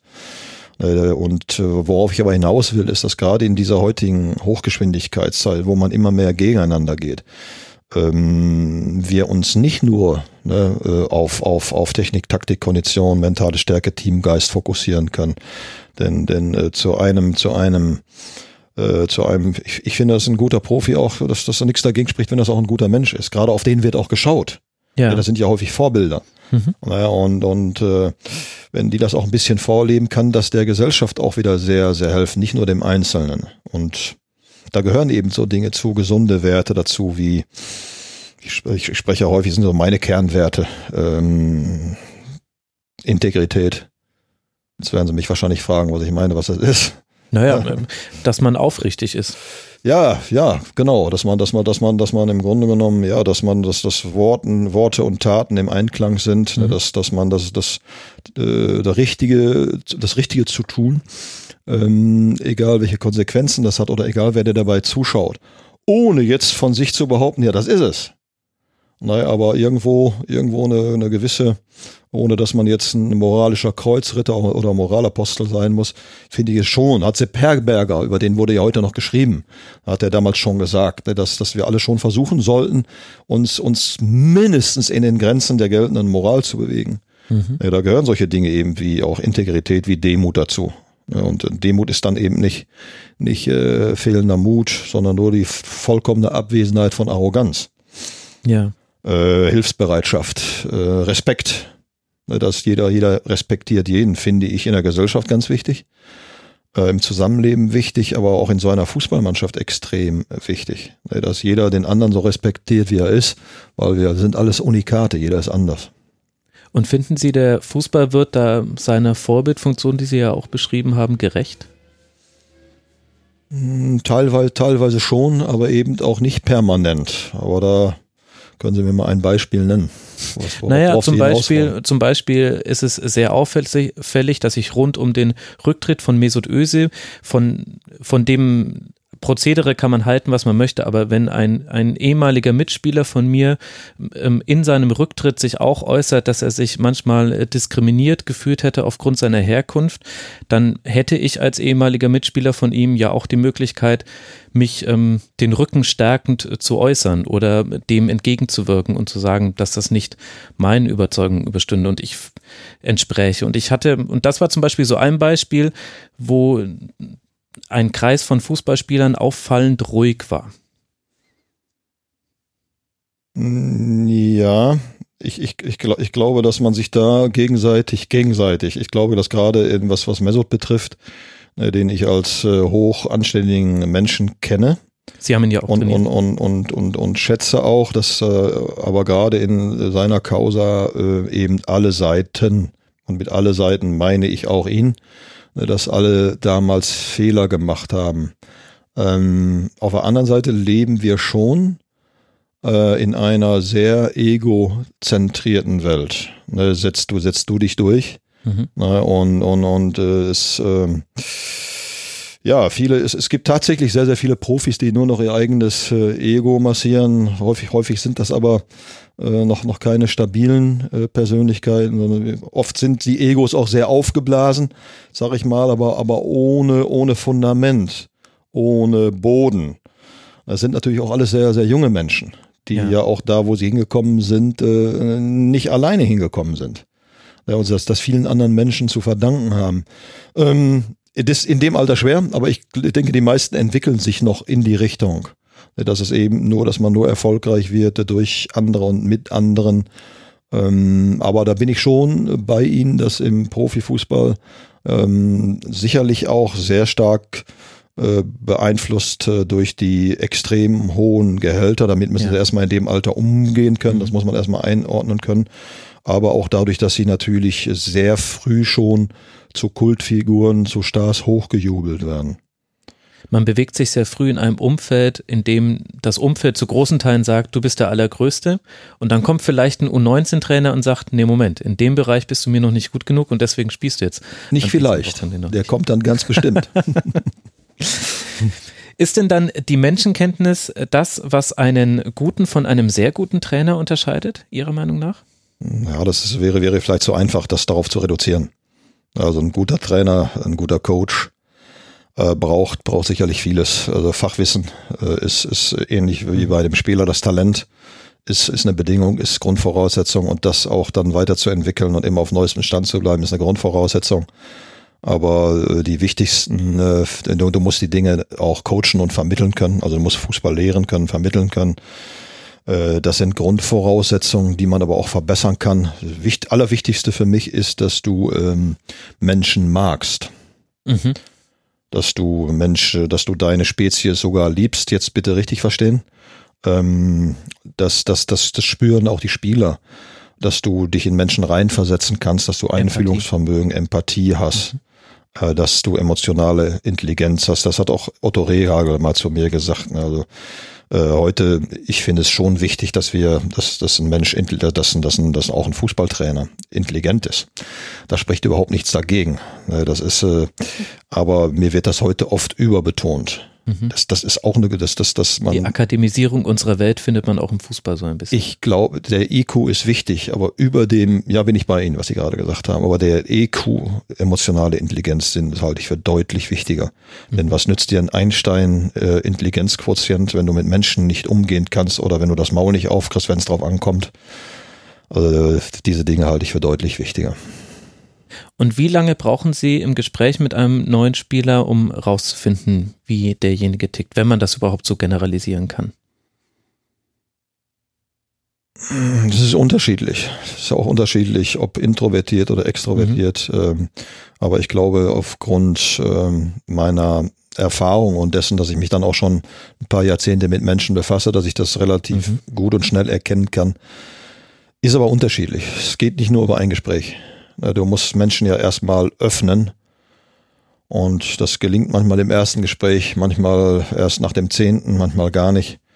Und äh, erst dann kannst du ja auch Menschen beeinflussen. Ist wie mit so einem Gefäß. Ne? Wenn du, wenn du wenn ein Gefäß verschlossen ist, da kann ich nichts reingießen. Ne? Also du musst Menschen erstmal öffnen, man muss erstmal Vertrauen aufbauen. Ja, also ich erwarte nicht, nur weil ich einen ganz guten Namen habe im Fußball, dass sich jeder Spieler mir sofort öffnet, äh, weil ich der und der Trainer bin. Also das ist auch absolut individuell. Kann ich aber ganz gut und auch relativ schnell einschätzen. Aber es ist zeitlich kann ich ein Gespräch, also das ist, die sind ja, äh, die Jungs sind ja alle anders. Also jeder ist ja einmalig. Mhm. Ist ja bei uns hier im Raum auch so. Wie hat sich denn die Haltung der Spieler verändert, wenn ich mir jetzt angucke, zum Beispiel im Jahr 1999, Sie haben Ihren U19-Kader und jetzt im Jahr 2019, Sie haben Ihren U19-Kader. Hat sich die Haltung der Spieler verändert, wie sie Ihnen als Trainerfigur begegnen? Ich habe da, glaube ich, eine ziemlich eine starke natürliche Autorität. äh, die habe ich, glaube ich, nicht trainiert. Meine Frau sagt immer, Gott sei Dank hast du das, weil ich bin ja schon ein ähm, durchaus sensibler, feinfühliger Mensch, was aber, das hat Otto Reagel mir damals auch vermittelt in unserem Gespräch, was äh, nicht unbedingt ein Nachteil sein muss, wenn du Menschen führst. Ähm, bin da, glaube ich, sehr facettenreich. Äh, aber habe da mit der Autorität Gott sei Dank noch nie Probleme gehabt. Sonst äh, ist es wie in einem, das ist eben so, wenn, wenn du Menschen führst und es werden von dir Schwächen erkannt, das machen die gar nicht extra oder weil sie dich nicht leiden können. Die Schwächen werden relativ schnell ausgenutzt, ob das äh, Profis sind oder Jungprofis sind. Da wirst du wie in so einem Wolfsrudel äh, versuchen die Menschen dann relativ schnell deine Position äh, unterbewusst einzunehmen. Sie wissen ja, dass sie da nicht Trainer werden können. Ähm, das, das, das war eigentlich schon immer so. Was sich verändert hat, ist sicherlich so dieser, es hat aber auch mit der Zeit, mit der Gesellschaft zu tun, der, der absolute Fokus auf Fußball. Ja. Naja, zu meiner Zeit gab es nur Fußball, Fußball, Fußball. Naja, und heute, und dann hast du eben, dann bist du auch schneller auf diese, nach Malcolm Gladwell, diese zehn Jahre, 10.000 Stunden Fußball gekommen. Ach, wenn man etwas 10.000 Stunden als du. Ja, wobei, das, das muss dann auch schon qualitativ hochwertig ja, ja, sein. Genau. Also 10.000 10 Stunden oder so rumpüllen, da wirst du wahrscheinlich auch kein Profi. Ja, ja. Naja, aber dann bist du äh, viel schneller auf diese Stunden gekommen, weil heute äh, für unsere Jungs ist das Vereinstraining der Fall. Naja, und ansonsten äh, sind die, ähm, die Freizeitmöglichkeiten, äh, die Ablenkungsmöglichkeiten ja viel, viel größer Ja. über, über äh, Digitalisierung, moderne Medien, Internet, Handy, Spielkonsolen, äh, viele, viele andere Dinge. Äh, und von daher ist der Fokus heute, ähm, das kann man auch nicht verallgemeinern. Aber bei vielen eben nicht mehr so stark auf den Fußball, auf dieses große Ziel, also diesem Ziel wirklich alles unterzuordnen, sonst wirst du das auch kaum schaffen können. Ist häufig nicht mehr so stark. Und das ist ja auch dann der Aspekt, der von vielen als eine Form der Bequemlichkeit äh, kritisiert wird, wenn man wenn man es so formulieren möchte. Würden Sie das auch so sehen? Man kann das, man kann das ja auch positiv deuten, dass heute äh, junge Menschen nicht alles diesem einen Ziel unterordnen, bei dem ja Mhm. die Wahrscheinlichkeit, dass man es erreicht, ja sehr, sehr gering ist. Eben der Profifußball. Ja, bin ich, bin ich voll bei Ihnen. Äh, von daher ist es auch immer wichtig, dass äh, Arnold Schwarzenegger hat anders gedacht. Aber er war eben damals auch eine Ausnahmeerscheinung im Bodybuilding. Der, sagte, er, hatte, hatte keine Alternative, hatte keinen Plan B. Äh, Dadurch, hast du natürlich auch, kannst du nicht mehr zurück. Es gibt, gibt nur den einen Weg.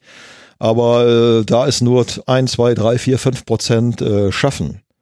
Äh, äh, bei allem Optimismus und es ist wichtig, auch seinen Traum zu leben und an seinen Traum zu glauben, äh, muss man trotzdem realistisch, optimistisch dran gehen.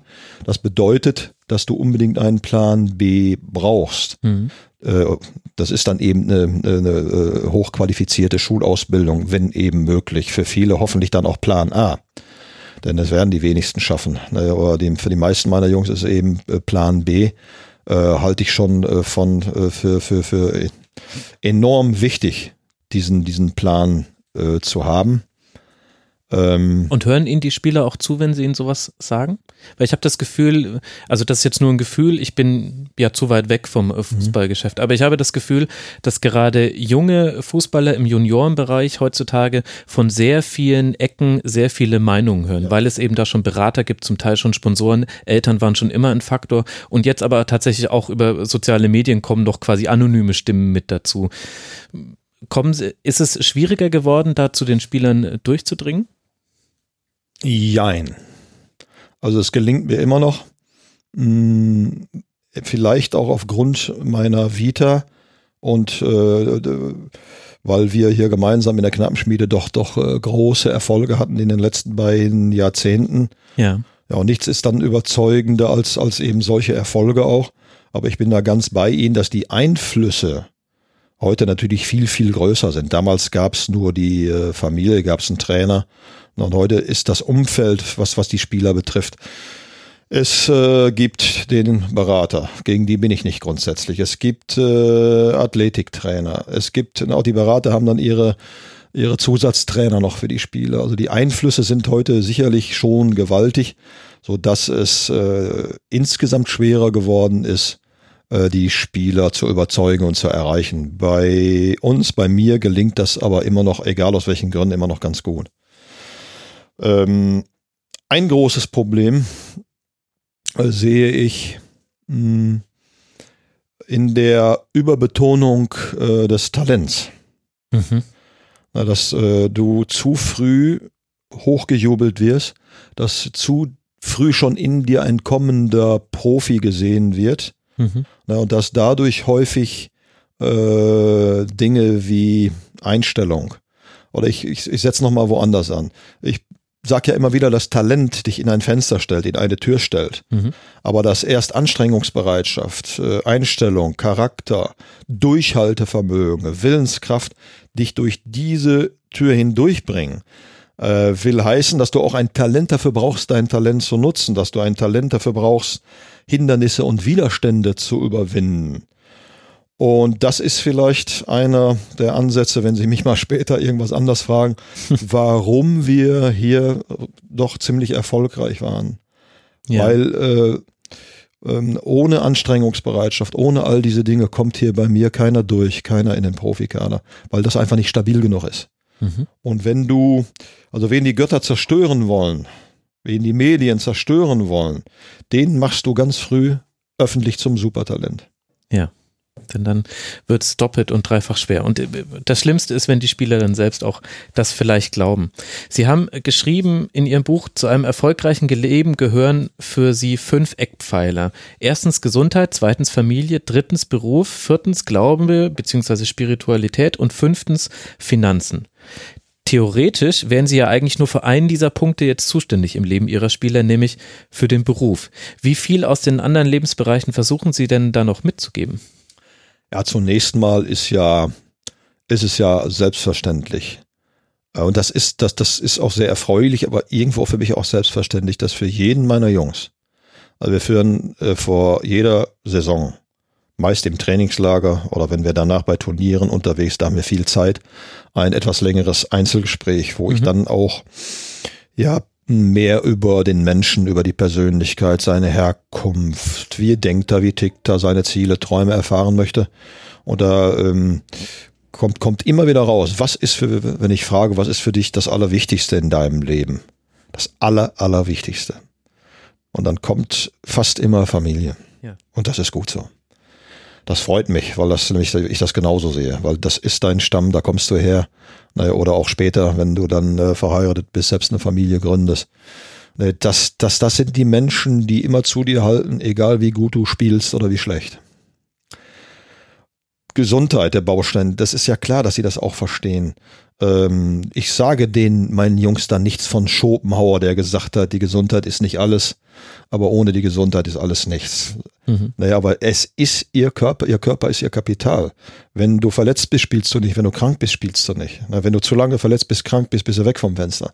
Also es ist ja klar, dass die Gesundheit ein ganz wichtiger Baustein ist. Mhm. Und da kann ich mit meiner Historie, glaube ich, echt ein Lied von singen. Ja.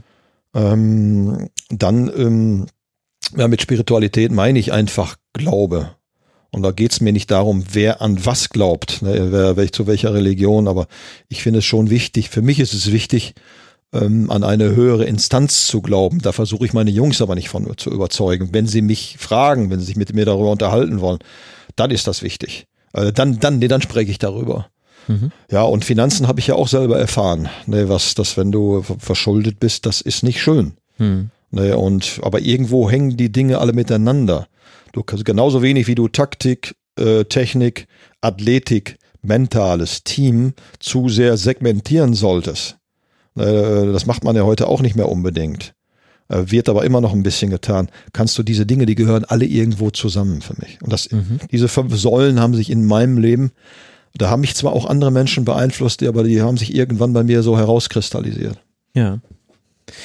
Also wir haben schon gelernt, Sie lesen unheimlich viel. Ihr Buch ist auch voll von Motivationssprüchen und inspirierenden Anekdoten. Da sieht man, dass Sie auch eben viel aus diesen Büchern mitnehmen und dann äh, manches lassen Sie liegen und manches äh, nehmen Sie mit und einiges davon findet man dann auch in Ihrem Buch. Und Sie haben auch bei Ansprachen mit Ihren Spielern schon äh, in die Trickkiste gegriffen mit goldenen Hanteln, mit zusammengebundenen Stöcken oder sogar ja, einem stopp. lebendigen Hansen. Ja? Äh, zum Erfolg gibt es keine Tricks. Okay, ich wollte, mit Trickkiste meine ich die Zauberkiste. Nein, ich weiß natürlich, wie Sie es gemeint haben. Aber äh, also besonders beeindruckt hat mich ehrlich gesagt der lebendige Hase, also Hans der Angsthase, den sie, den sie mit in die Kabine genommen haben. Wie findet man denn bei sowas die richtige Dosis? Das, das deuten sie ja auch an. Sie können jetzt ja nicht äh, bei jedem Spiel kommen und sich irgendwas äh, Neues überlegen, mit dem sie quasi in einem Bild den Spielern etwas mitgeben wollen, was sich dann vor allem in ihrer Haltung auf dem Spielfeld ausdrückt. Ja, ja der Trainer Klaus Toppmüller war ja ein sehr guter Trainer, ein sehr guter Motivator auch der hat in der Kabine bei Eintracht Frankfurt, glaube ich mal, das hat ja auch mit dem Wappen zu tun gehabt, der Eintracht einen Adler, einen Adler mitgebracht. Und sowas, du kannst, du kannst sowas, und das fand ich auch gut. Adler im Grunde genommen edles Tier, steht für Kraft, für Energie, für Durchsetzungsvermögen. Das finde ich auch gut. Nur du kannst solche Dinge auch nur punktuell einsetzen. Mhm. Das meinte ich ja damit. Du kannst dann, wie willst du das toppen? In der nächsten Woche bringst du einen Löwen mit und dann irgendwann einen Elefanten. Solche Dinge ja. werden, werden von uns Trainern äh, punktuell eingesetzt. Und so ist es auch immer wieder wichtig, dass man immer wieder auch mal äh, Zusatz, zusätzlich motiviert durch Metaphern, durch Geschichten, die man erzählt. Mhm. Aber das äh, kannst du natürlich äh, nur punktuell machen. Ja. Denn das Allerwichtigste ist die Eigenmotivation deiner Spieler. Wenn du permanent pushen und fremd motivieren musst, wirst du, wird, wird die Mannschaft dann irgendwann in sich zusammenfallen. Mhm. Aber äh, mit, mit Geschichten, mit Metaphern äh, zu arbeiten, um die rechte Gehirnhälfte zu erreichen. Na, wir haben ja zwei Gehirnhälften, es gibt sogar Wissenschaftler, die sagen drei, aber mit zwei reichen mir. Eigentlich linke und rechte Gehirnhälfte, die musst, musst du beide erreichen. Ja. Und die rechte, die, wo, die, wo die Gefühle, wo die Gefühlswelt sitzt, wo die Intuition sitzt, die Kreativität, die erreichst du nicht mit Zahlen, Daten, Fakten, Statistiken. Mhm. Die linke Gehirnhälfte wiederum durch diese Dinge, ne, wo der Verstand sitzt, wo das Urteilsvermögen sitzt und so weiter. Und so ist es wichtig, dass man im Grunde genommen, wenn du motivieren willst, auch beide Gehirnhälften anspricht. Jetzt haben Sie ja in Ihrem Buch auch ganz viele Gastbeiträge, würde ich sie nennen, von ehemaligen Spielern mhm. vermehrt, auch zum Teil noch andere Personen aus Ihrem Umfeld, also Benedikt Hövedes, äh, Julian Draxler, Manuel Neuer, äh, Seat Kolasinac. Also da kann man die ganze, äh, die ganze Palette sehen und auch einige Namen, die man vielleicht so noch nicht gehört hat. Ist es jetzt Zufall, dass fast jeder von denen ein solches Ereignis hat, was eben oft nicht nur mit etwas verbunden ist, was Sie gesagt haben, sondern auch mit etwas, was Sie gemacht haben? Haben Sie darum gebeten, dass die solche Anekdoten herausholen? Oder ist das dann das, woran sich die Menschen erinnern? Ich freue mich über diese Frage. Äh, zunächst einmal äh, habe ich äh, die Spieler äh, nur kontaktiert um, um einen Gastbeitrag gebeten. Mhm. Habe mich dann aber rausgehalten. Mhm. Äh, und ich habe zu keinem gesagt, du schreibe mal bitte, äh, was ganz Tolles über den Trainer, dass ich so richtig gut bei wegkomme. Ja. Wenn man das Buch so liest, könnte der Leser ja das ja meinen. Äh, aber dem war nicht so. Ich sag, schreibt bitte ganz frei. Äh, Dinge, die ihr erlebt habt. Das kann auch was wo, sein, wo die dann sagen, um Himmels Willen, was ist das denn für ein Arschloch, dieser Elgert? Naja, also da seid ihr ganz äh, frei drin. Das ist dass sich manche Dinge überlappen, liegt in der Natur der Sache. Dass es aber auch teilweise unterschiedliche Dinge sind, liegt natürlich auch daran, dass man nicht in jeder Saison das Gleiche erzählt ja. und dass jeder Mensch natürlich die Dinge anders für sich wahrnimmt. Der eine sagt vielleicht, pff, was soll der Quatsch jetzt, da kann ich gar nichts mit anfangen. Und für den, der andere sagt dann, boah, so wie Merso zum Beispiel dann sagt, so nach dem, in dem Spiel hätte ich, hätte ich die Welt, hätte ich, hätte ich Bäume ausreißen können. Ja. Das ist total individuell. Ne? Aber es ist ja interessant, dass äh, bei den Menschen, dass unser Kopf anscheinend so funktioniert, dass solche Taten hätte ich es jetzt äh, genannt, also eben ein, ein Hase, der mitgebracht wird in die Kabine oder goldene Hand hin, dass sowas eher hängen bleibt, als auch ein paar Spieler haben auch auf Zitate von ihnen referiert oder auf Gespräche, gerade Benedikt Hövedes, aber es scheint ja eher zu verfangen, dieses etwas Objektifizierte, also dass man etwas mit einem Ding verbindet. Ja, da ist ja auch jeder Mensch anders. Ne, der eine ist eher, eher äh, in Bildern, visuell. Mhm und der andere ist eher auditiv, nimmt über die Ohren wahr. Das sind natürlich alles Rasenfunkhörerinnen und Hörer. also das ist auch wieder, wir, wir haben es ja mit, auch wenn äh, in einer Mannschaft die Mannschaft an erster Stelle steht, also dass wir zuerst, haben wir es ja trotzdem mit Individuen zu tun. Also jeder Mensch ist ein Unikat, jeder Mensch ist einmalig. Es gibt keine, glaube nicht mal Zwillinge, die den gleichen genetischen Code haben. Und deswegen sind ja auch immer wieder zwei Dinge in der Führung wichtig. Ne, dass wir, dass wir äh, unsere Spieler oder die Menschen, die wir führen, auch als Individuen, als Einmaligkeiten anerkennen. Ne, dass wir eben nicht alles über einen Kamm scheren, Ja. Sondern Gleichbehandlung heißt dann eher, jedem das zu geben, was er braucht. Und da ist jeder einzigartig. Aber jeder Mensch hat auch ein zweites großes Bedürfnis, wir haben viel mehr, aber ich jetzt mal von in der, in der Führung. Ähm, jeder möchte eigentlich auch Teil einer gemeinsamen größeren Sache sein. Und beide, beide Dinge ist es wichtig, dass man sie in, in der Menschen- und Mannschaftsführung auch berücksichtigt. Jetzt haben wir ganz viel über über diese weichen Faktoren äh, gesprochen, Menschenführung, äh, wie man Individuen erreicht, Motivation. Was ist denn eigentlich Ihre Spielphilosophie? Lassen Sie uns mal über Fußball sprechen. Welchen Fußball wollen Sie spielen lassen? Ja, äh, Fußball total. Okay. Also für mich gibt es also jetzt, so nicht, nur, für mich gibt's jetzt nicht nur, nur den Ballbesitzfußball oder nur äh, Konterfußball oder nur auf den zweiten Ball gehen, sondern äh, Fußball total. Fußball hat viel mit Situation zu tun. Mhm. Also ich habe gerne selber den Ball. Mhm. Na, und dann musst du eben die Wege finden, äh, die zum, zum Spielziel einzuführen, nämlich Tore zu schießen. Da gibt's, da gibt's eben den, den, das Ballbesitzspiel, was, was wir auch mal versuchen, sehr, sehr gut zu beherrschen. Äh, dass wir, dass wir äh, äh, versuchen, im Positionsangriff Wege zu finden. da will ich jetzt aber auch nicht zu sehr in die Tiefe gehen, dass meine Kollegen hören ja vielleicht noch mit. Nee, aber dass wir immer versuchen, Wege zu finden zum gegnerischen Tor, ist ganz simpel. Ja. Naja, und das, das, das geht direkt über die Abwehr. Ne, das geht aber vor allen Dingen, indem du immer wieder versuchst, Wege zu finden, hinter die Abwehr zu kommen oder auch zunächst mal davor, um dann da durchzukommen.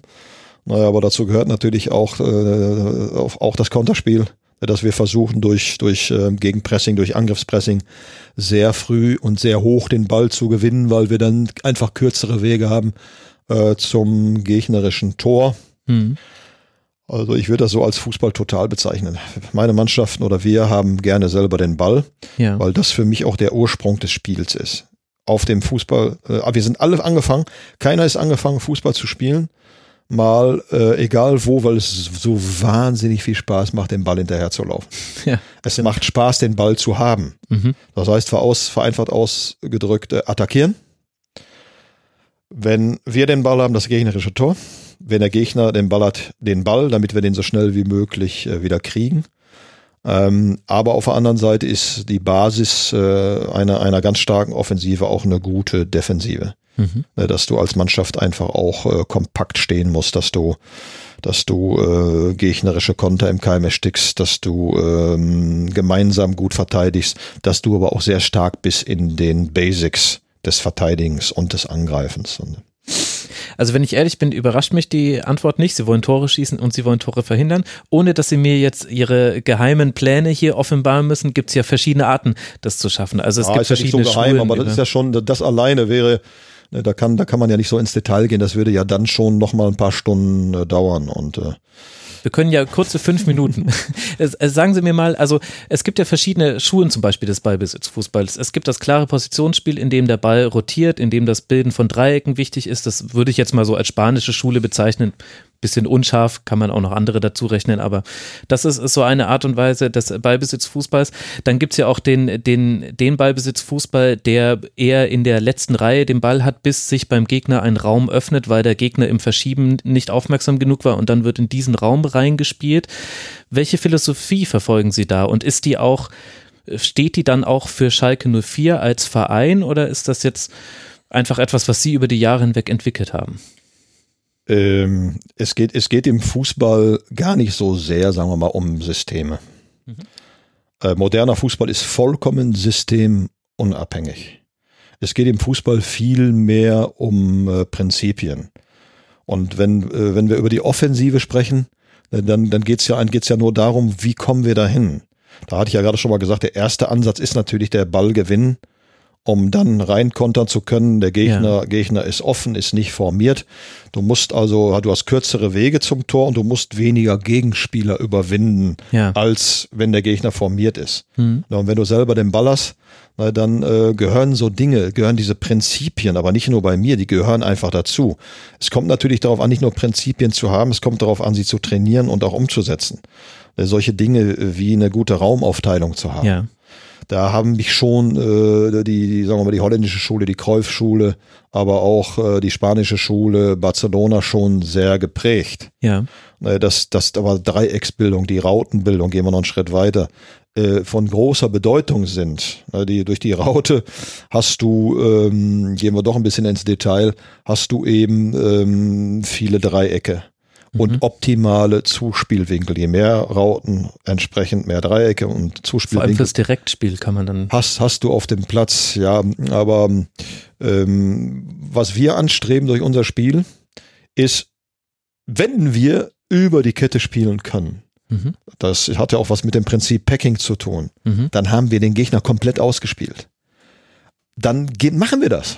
Mhm. Aber wenn der Gegner fällt, und das machen die ja meistens dann, Ja, in dem genau. Moment, wo du diesen langen Ball ansetzt, äh, dann ist, dann, dann macht das keinen Sinn. Dann ergeben sich für dich aber wieder Räume, in denen die sich fallen lassen, zwischen den Linien. Also wir versuchen immer wieder äh, so schnell wie möglich und nicht durch so langen Ballbesitz Fußball. Manchmal brauchst du mehr Pässe dafür, zwischen die gegnerischen Linie zu kommen. Ja. Und wenn du da bist, dann hast du nur noch vier oder fünf. Je nach Viererkette, manchmal auch Dreierkette, Adi Hütter. Wenn die hochgeschoben sind, sind manchmal nur drei, dann hast du in den Halbraum etwas mehr Platz. Dafür hat er aber vorher zwei, die mit attackieren können im Mittelfeld. Dann, wenn wir da drin sind, dann haben wir schon mal was ganz Wichtiges erreicht. Und dann möchte ich, dass wir wellenförmig die Schnittstellen belaufen.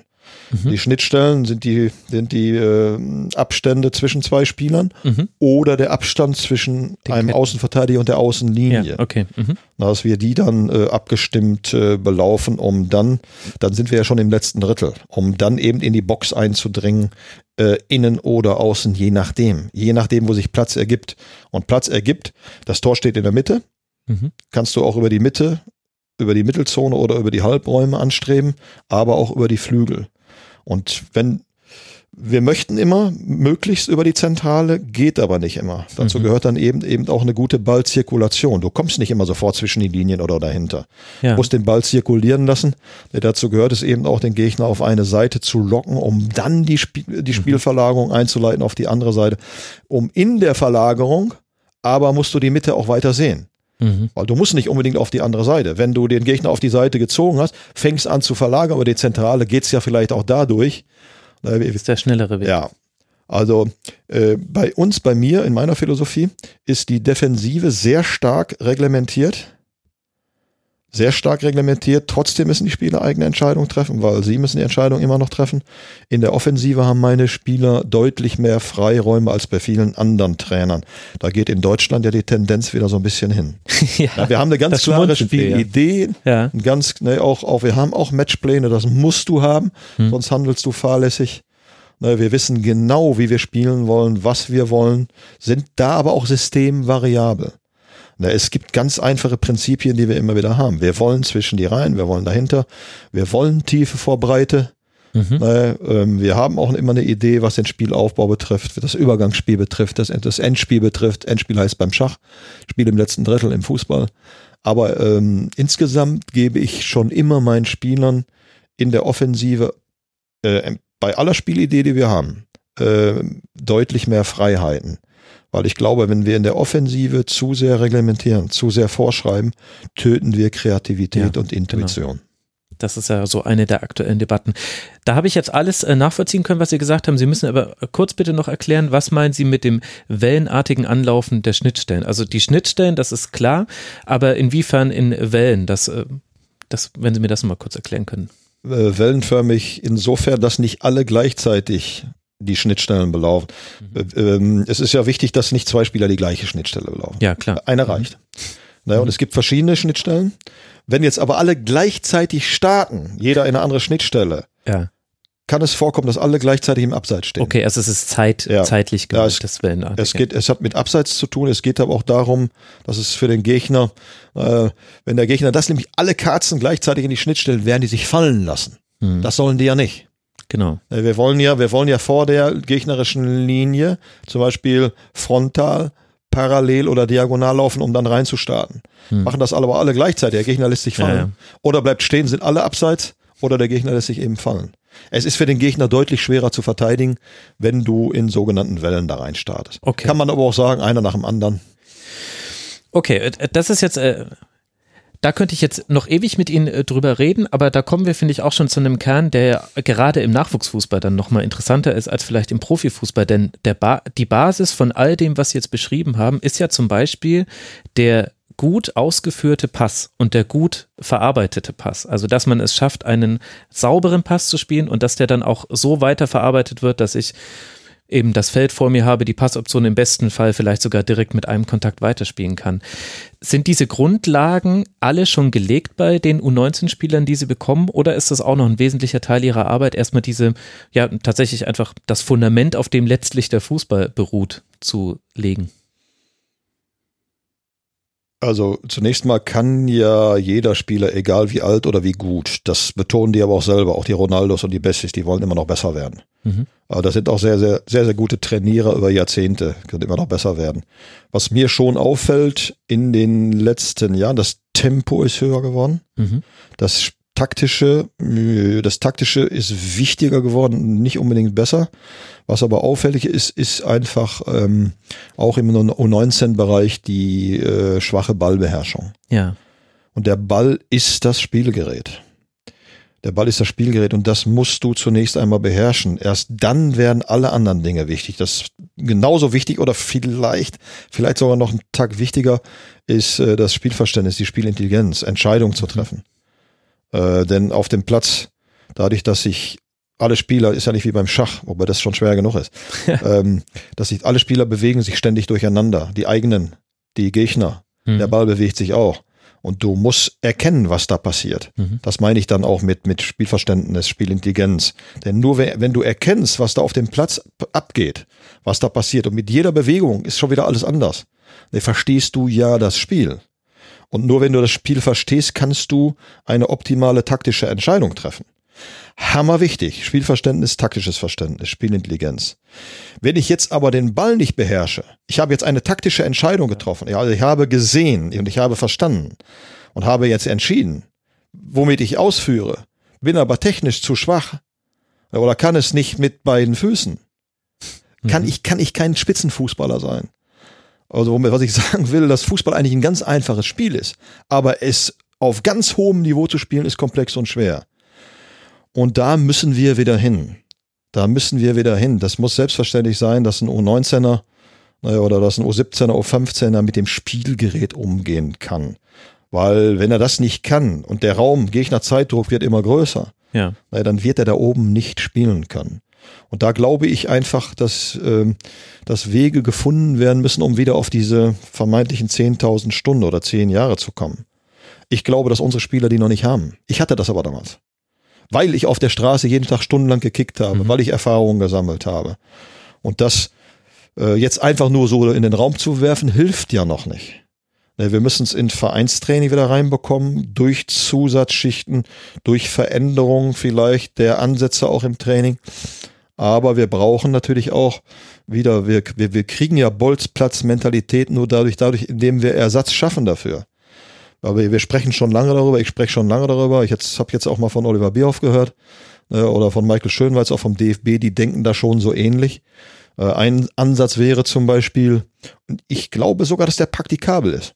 Und das nicht nur die Leistungszentren, dass auch die kleinen Vereine, die kleinen Gemeinden, da sind oft so tolle Trainer mhm. und haben so oft so tolle Plätze. Äh, warum setzen wir da nicht äh, Fußballspielplätze hin? Warum bieten wir nicht ab mittags zum Beispiel Betreuung an? Ihr könnt da ganz, da ist, da ist einer, der kümmert sich um euch, aber der schreibt euch nicht alles vor. Mhm. Der kann euch mal Hilfestellung geben, aber der stellt euch Bälle, der stellt euch Trikots zur Verfügung. Ne, äh, wo du, wo du äh, Fußballtennis spielen kannst, wo du eins gegen eins, zwei gegen zwei, Minitore, wo du drei gegen drei oder vielleicht auch nur mal auf Dosen wie früher, wie wir, ne, wo du, wo du aber auch einfach auch ein Tor hast, wo du schießen kannst, wo du ähm, Fußballwände hast, wo du aber auch Klettern, Springen, äh, Koordination und so weiter machen kannst. Da gibt's ja schon Vereine, die machen sowas. Ja. So Ansätze. Wäre mal ein Ansatz, ne, um einfach, wie, wie kommst du sonst auf diese Stunden? Kommst du nicht mehr. Und dann wird die Technik wird auf der Strecke bleiben. Weil ja. du brauchst diese Zeit. Und äh, du lernst als junger Mensch einen Tacken schneller. Du kannst dich lebenslang verbessern. Aber du kannst dich in, man spricht ja immer vom goldenen Lernalter, um die zwölf Jahre. Äh, das B- und A-Jugendalter ist nochmal ein goldenes Lernalter. Du kannst dich immer weiter verbessern. Aber du brauchst, die müssen wieder auf diese Stunden kommen, sonst wirst du den Ball nicht so beherrschen. Es ist teilweise grausam, sich anzusehen. Ja. Weil wenn, wenn, der, wenn der Ball verspringt, das Spielgerät nicht das macht, was du willst, dann, äh, ja, dann, dann hast du, wenn du mit dem Ball kämpfst, wie soll ich dann mit dem Gegner kämpfen? Schaff's doch gar nicht. Das, das, das, schließt, das schließt sich ja aus. Also letztlich soll ja wieder mehr Fußball gespielt werden. Würde das dann auch bedeuten, vor allem in jüngeren Alter, also jetzt nicht im U19-Bereich. Sie sind ja der Übergang in den von den Leistungs, Sie sind ja der Leistungsbereich. Sie müssen die Spieler vorbereiten, auf, dass sie es potenziell schaffen könnten, in den Profibereich zu kommen. Aber im, in den äh, vorgelagerten Bereichen müsste da nicht vielleicht auch wieder Fußball mehr als Spiel verstanden werden und weniger als wir haben jetzt 3 zu 0 gewonnen oder wir haben 3 zu 4 verloren? Es gibt ja Ansätze, das Resultat abzuschaffen. Mhm. Ich kann den Ansatz verstehen.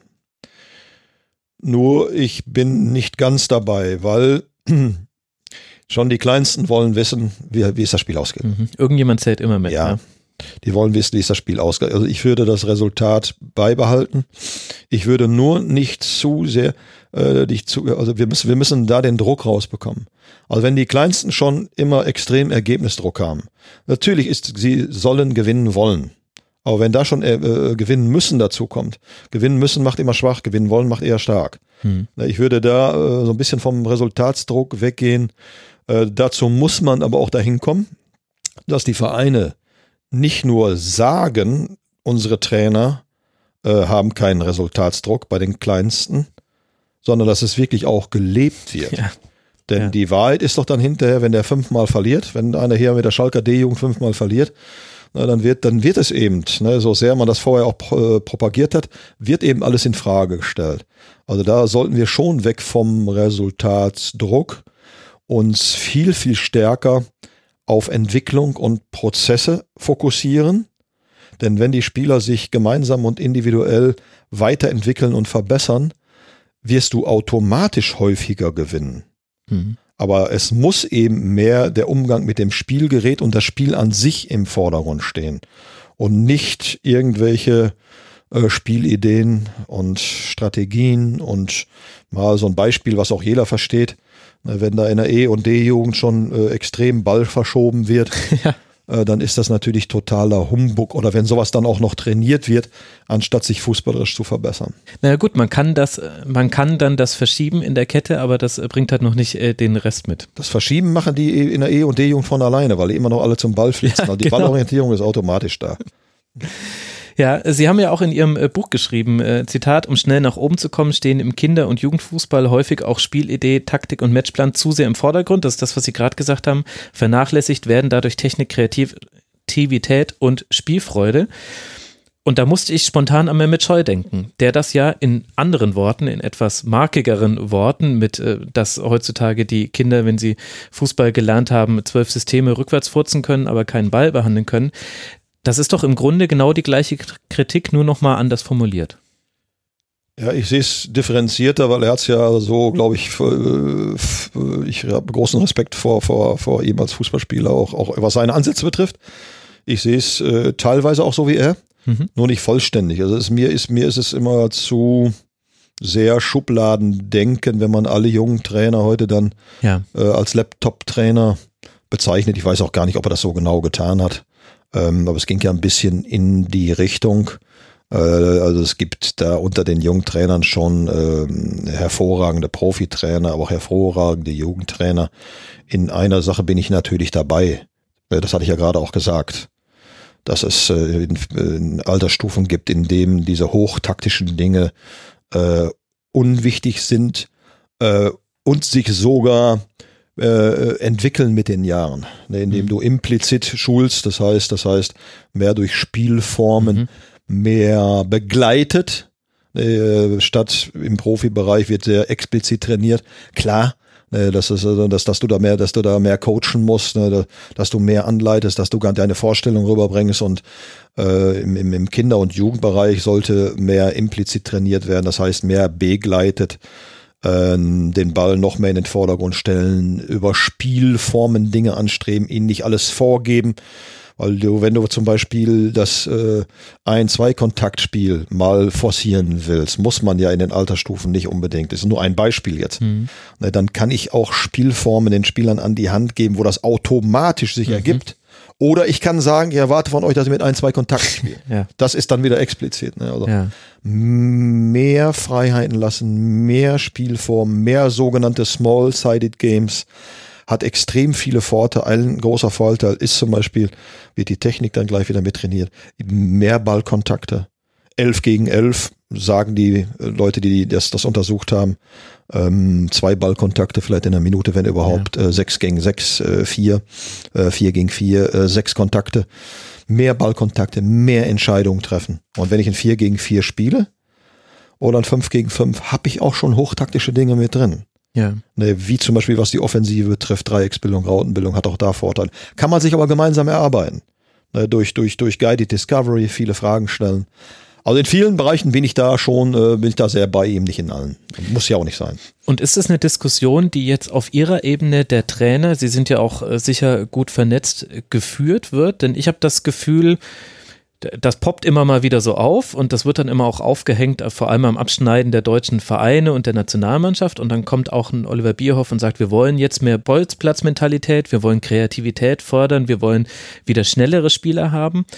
Und dann wirkt das auf mich immer, als wäre dann damit die Diskussion, die eigentlich gar keine war, beendet. Und das, das, ja, das, das wird man sehen. Ja. Ich hatte ein langes Gespräch, über zwei Stunden mit dem Michael Schönwald, mhm. Chefausbilder jetzt beim äh, DFB den ich äh, fachlich und, und menschlich auch sehr schätze.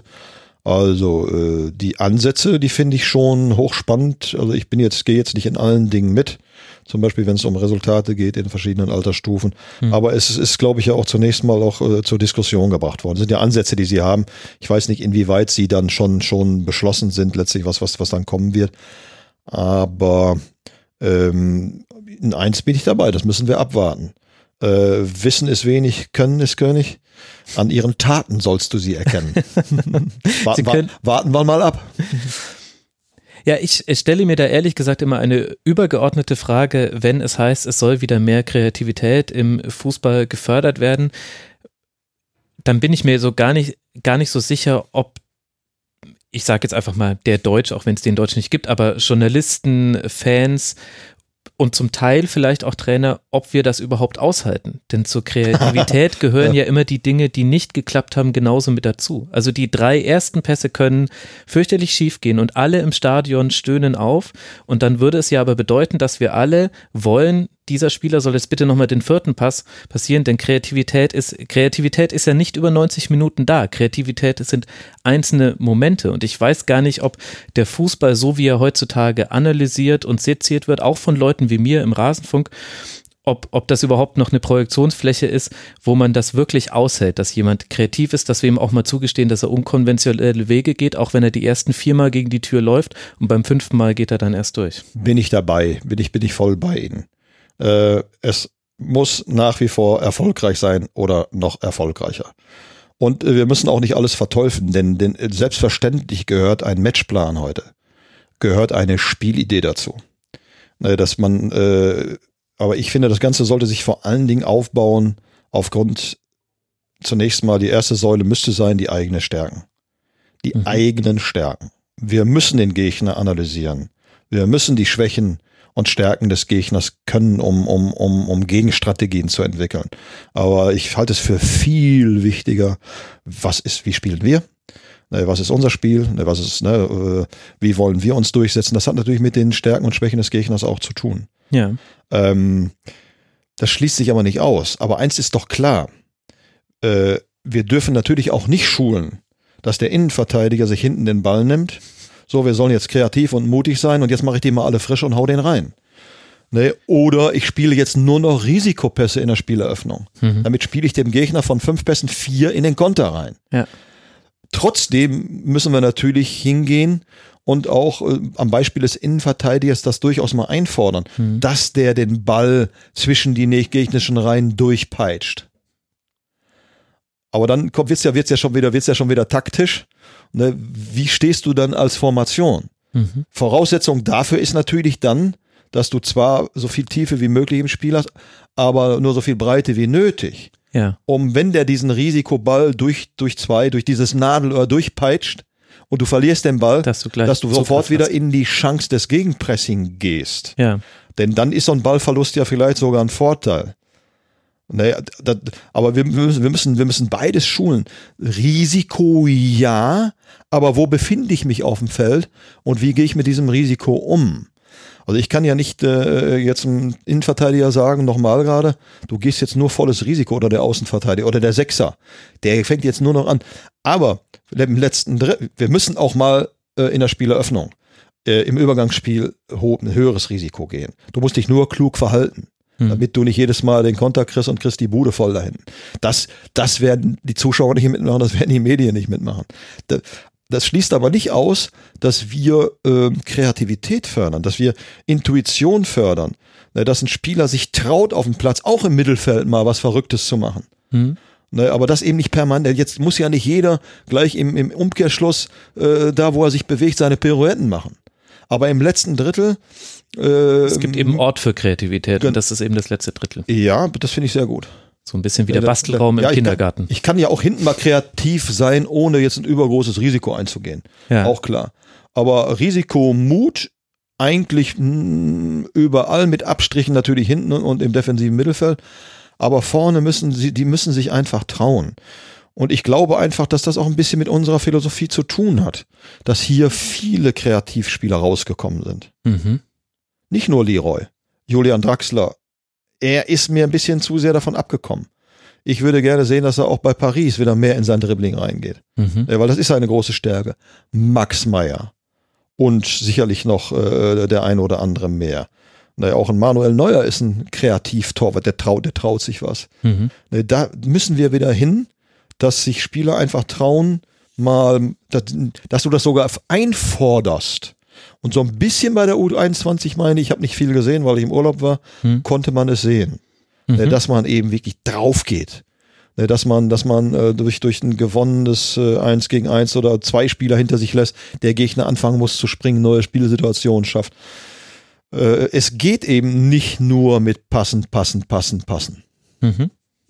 Ja, das konnte man tatsächlich bei dieser U21 EM E betrachten. Aber wenn Sie jetzt hier schon Spieler wie eben äh, Leroy Sané, Mesut Özil und so weiter, Max Meyer nennen, haben Sie denn eine Idee, wie viele Spieler, die jetzt in diesen, Sie gehen jetzt in Ihre 24. Saison als U19-Trainer, ich, 24 ich, oder 23? ja, wenn man die Co-Trainerzeit unter Frank Neubert mit dazu zählt, das, Okay. das ist ja so ein bisschen so eine Dreiviertelsaison, die fehlt. Also eine Schwangerschaft. Ja, also.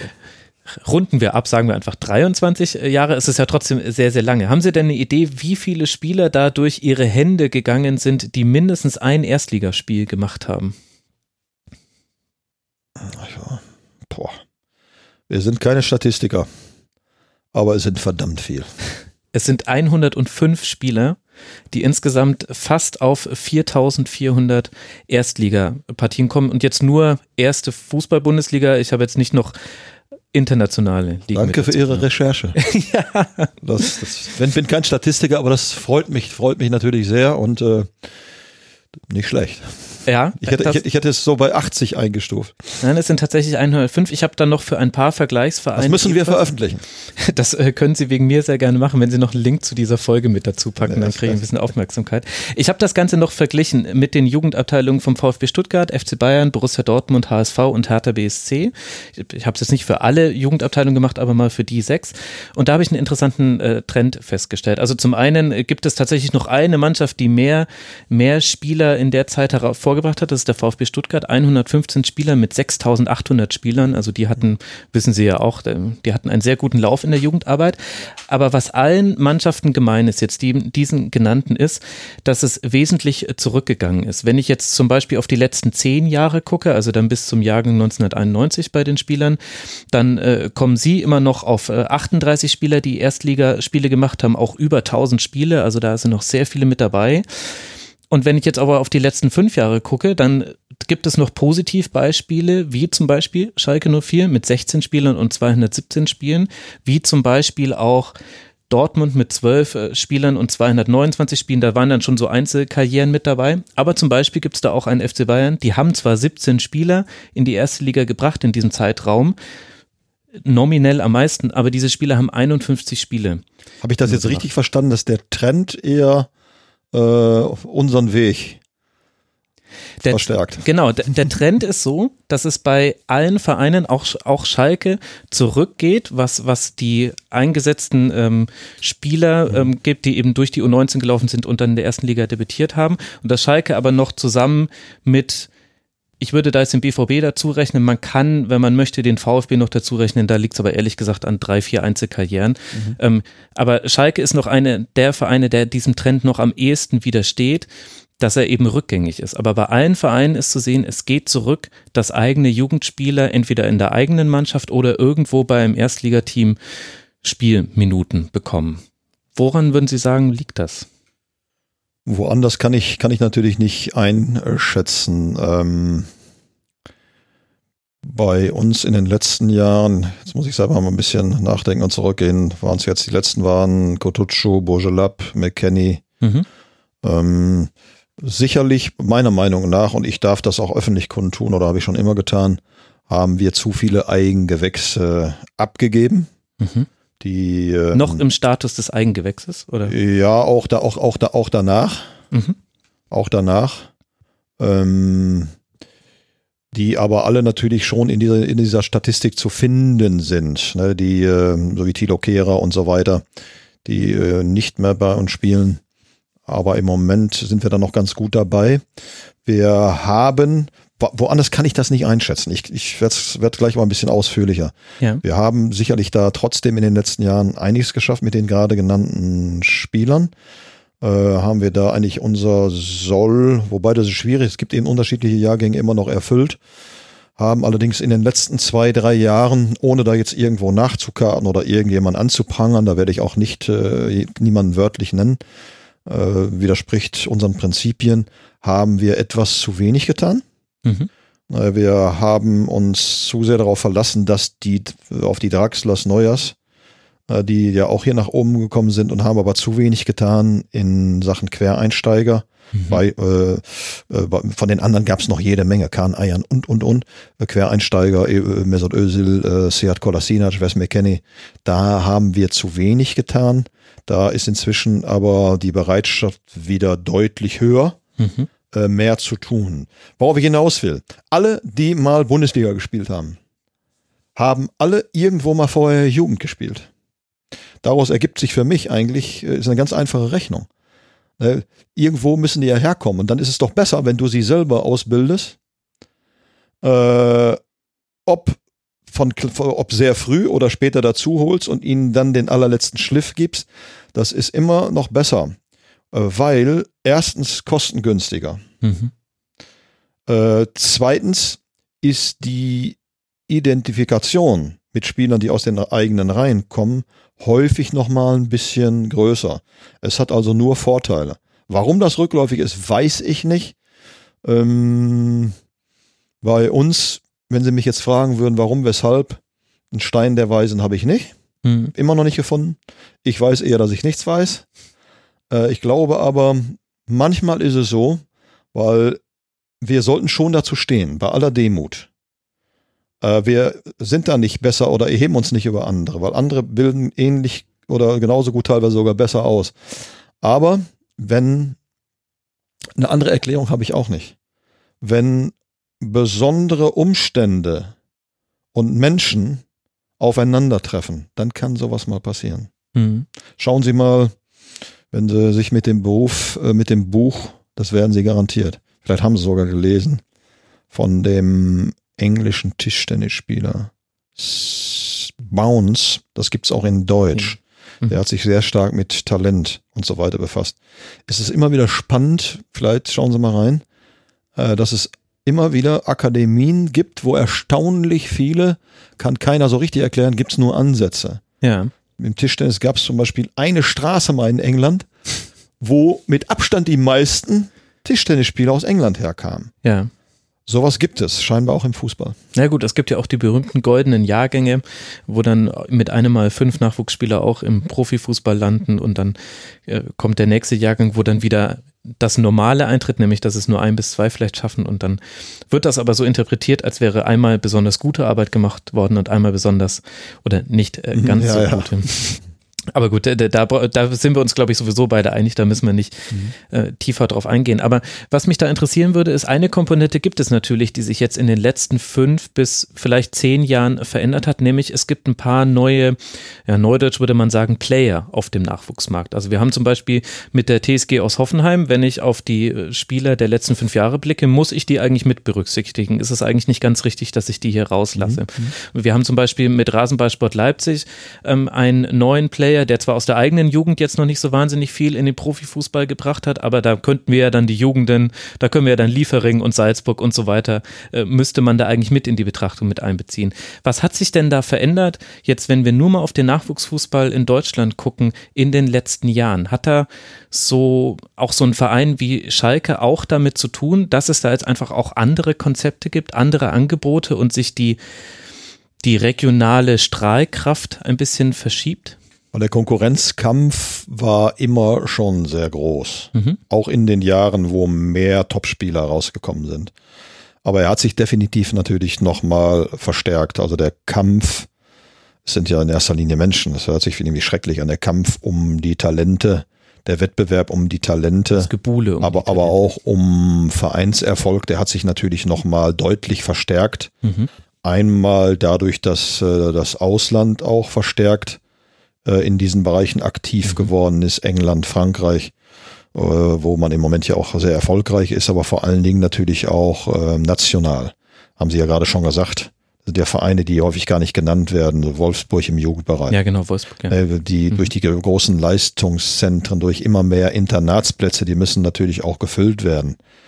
Ne, und Spieler werden teilweise immer früher auch in die Leistungszentren geholt, teilweise viel zu früh. Hat aber eben damit zu tun, dass die Vereine sagen, wenn wir es nicht tun, dann machen es die anderen. Da gibt's ja zu wenig Agreements dann in diesen Bereichen, was, was die Altersstufen betrifft. Aber Sie haben es gerade schon gesagt, äh, Hoffenheim ist dazugekommen, Leipzig ist dazugekommen, äh, mit, mit, mit äh, hervorragenden äh, Möglichkeiten, Infrastrukturen, aber auch mit, mit, äh, mit, mit, mit entsprechend interessanten Philosophien auch. Und das sind ja jetzt nur einige wenige. Wir könnten ja, glaube ich, noch, noch viel mehr nennen. Wir haben hier bei uns in der Gegend zum Beispiel auch äh, äh, MSV Duisburg, VfL Bochum. Nee, mhm. VfL Bochum, die jedes Jahr mitmischen, auch in der A- und B-Jugendbundesliga, die hervorragend ausbilden und die ja auch was zu bieten haben. Kein Bayern München, kein Borussia Dortmund, kein Schalke 04 ist ja der Nabel der Welt. Naja, und äh, das Angebot der Vereine ist erstklassig und äh, ja, da muss jeder Verein eben seinen eigenen Weg finden. Aber du hast eben nicht die Garantie, weil du das und das hast, dass du jetzt alle Spieler bekommst. Das ist, man muss sich da auch in anderen Dingen unterscheiden. Und da bin ich immer wieder für den, mögen andere aber auch tun, für den sehr, sehr ganzheitlichen Ansatz. Das, ähm, das äh, ist, ist definitiv kein Zufall, aber ich könnte es Ihnen jetzt auch nicht sagen im Detail. Ich habe auch nur Vermutungen. Mhm. Warum gelingt es uns hier immer wieder, dass Spieler sehr früh, das letzte Beispiel ist eben McKenny oder äh, Tuccio als A-Jugendspieler und viele davor mehr, eine gute Rolle spielen können in der ersten Mannschaft. Jetzt ist es im Moment, im letzten Jahr natürlich leichter gewesen. Mhm. Ganz klar. Dann ist es dann, dann schwerer eben bei Bayern zu spielen auch. Aber warum haben so viele geschafft? Da hat man ja selber auch nur Ansätze. Und sobald man dann nämlich meint, ah, wir haben es gefunden, dann ist man weg vom Fenster. Ja. Aber ich immer wieder der ganzheitliche Ansatz, immer wieder es ne, für die Spieler da sein, ihnen alles geben, was du hast. Äh, immer wieder auf allerhöchstem Niveau in sämtlichen Bereichen arbeiten und trainieren, selbstverständlich aber auch immer wieder es ihnen schwer machen.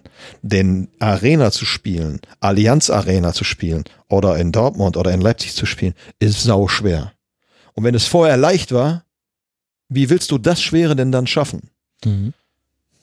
Wie wichtig ist denn da das sportliche Abschneiden der Herrenmannschaft für jetzt dann zum Beispiel, das, um Spieler davon zu überzeugen, auch jetzt dann zum Beispiel zu U19 von Schalke 04 zu kommen? Macht sich da so eine sportliche Misere wie jetzt in der letzten Saison, wenn das anhalten würde, würde sich sowas spielt, bemerkbar spielt, machen? Spielt keine große Rolle weil äh, Im Grunde genommen, je schwächer die Profimannschaft, umso leichter kommst du da rein. also es geht eher um Ja. die Durchlässigkeit, dass man es geht- nachweisen es- kann, Vorteil ja, haben. Es geht, es geht um die Durchlässigkeit. Es geht, es geht, äh, ein großer Vorteil ist sicherlich, dass wir sagen können, wie viele Spieler es hier schon geschafft haben. Und bei, nochmal bei aller Bescheidenheit, ein kleiner Vorteil bin ich dann auch noch da, betone aber immer wieder, dass die Knappenschmiede keine One-Man-Show ist. Wir haben viele sehr, sehr gute Mitarbeiter und Trainer. Hm. Aber äh, Liga-Zugehörigkeit könnte noch eine große Rolle spielen. Das ist die erste Liga vielleicht schon, schon, schon wichtig. Ähm, aber entscheidend ist, was ist da passiert in den vergangenen Jahren und wie will der Verein das auch weiterhin? Und äh, da ist sicherlich das Überzeugendste immer noch der Erfolg der letzten Jahre. Was ist da passiert?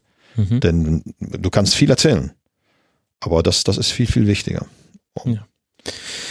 Und das ist jetzt der heilige Gral. Da bin ich gespannt, ob Sie mir das jetzt erklären können.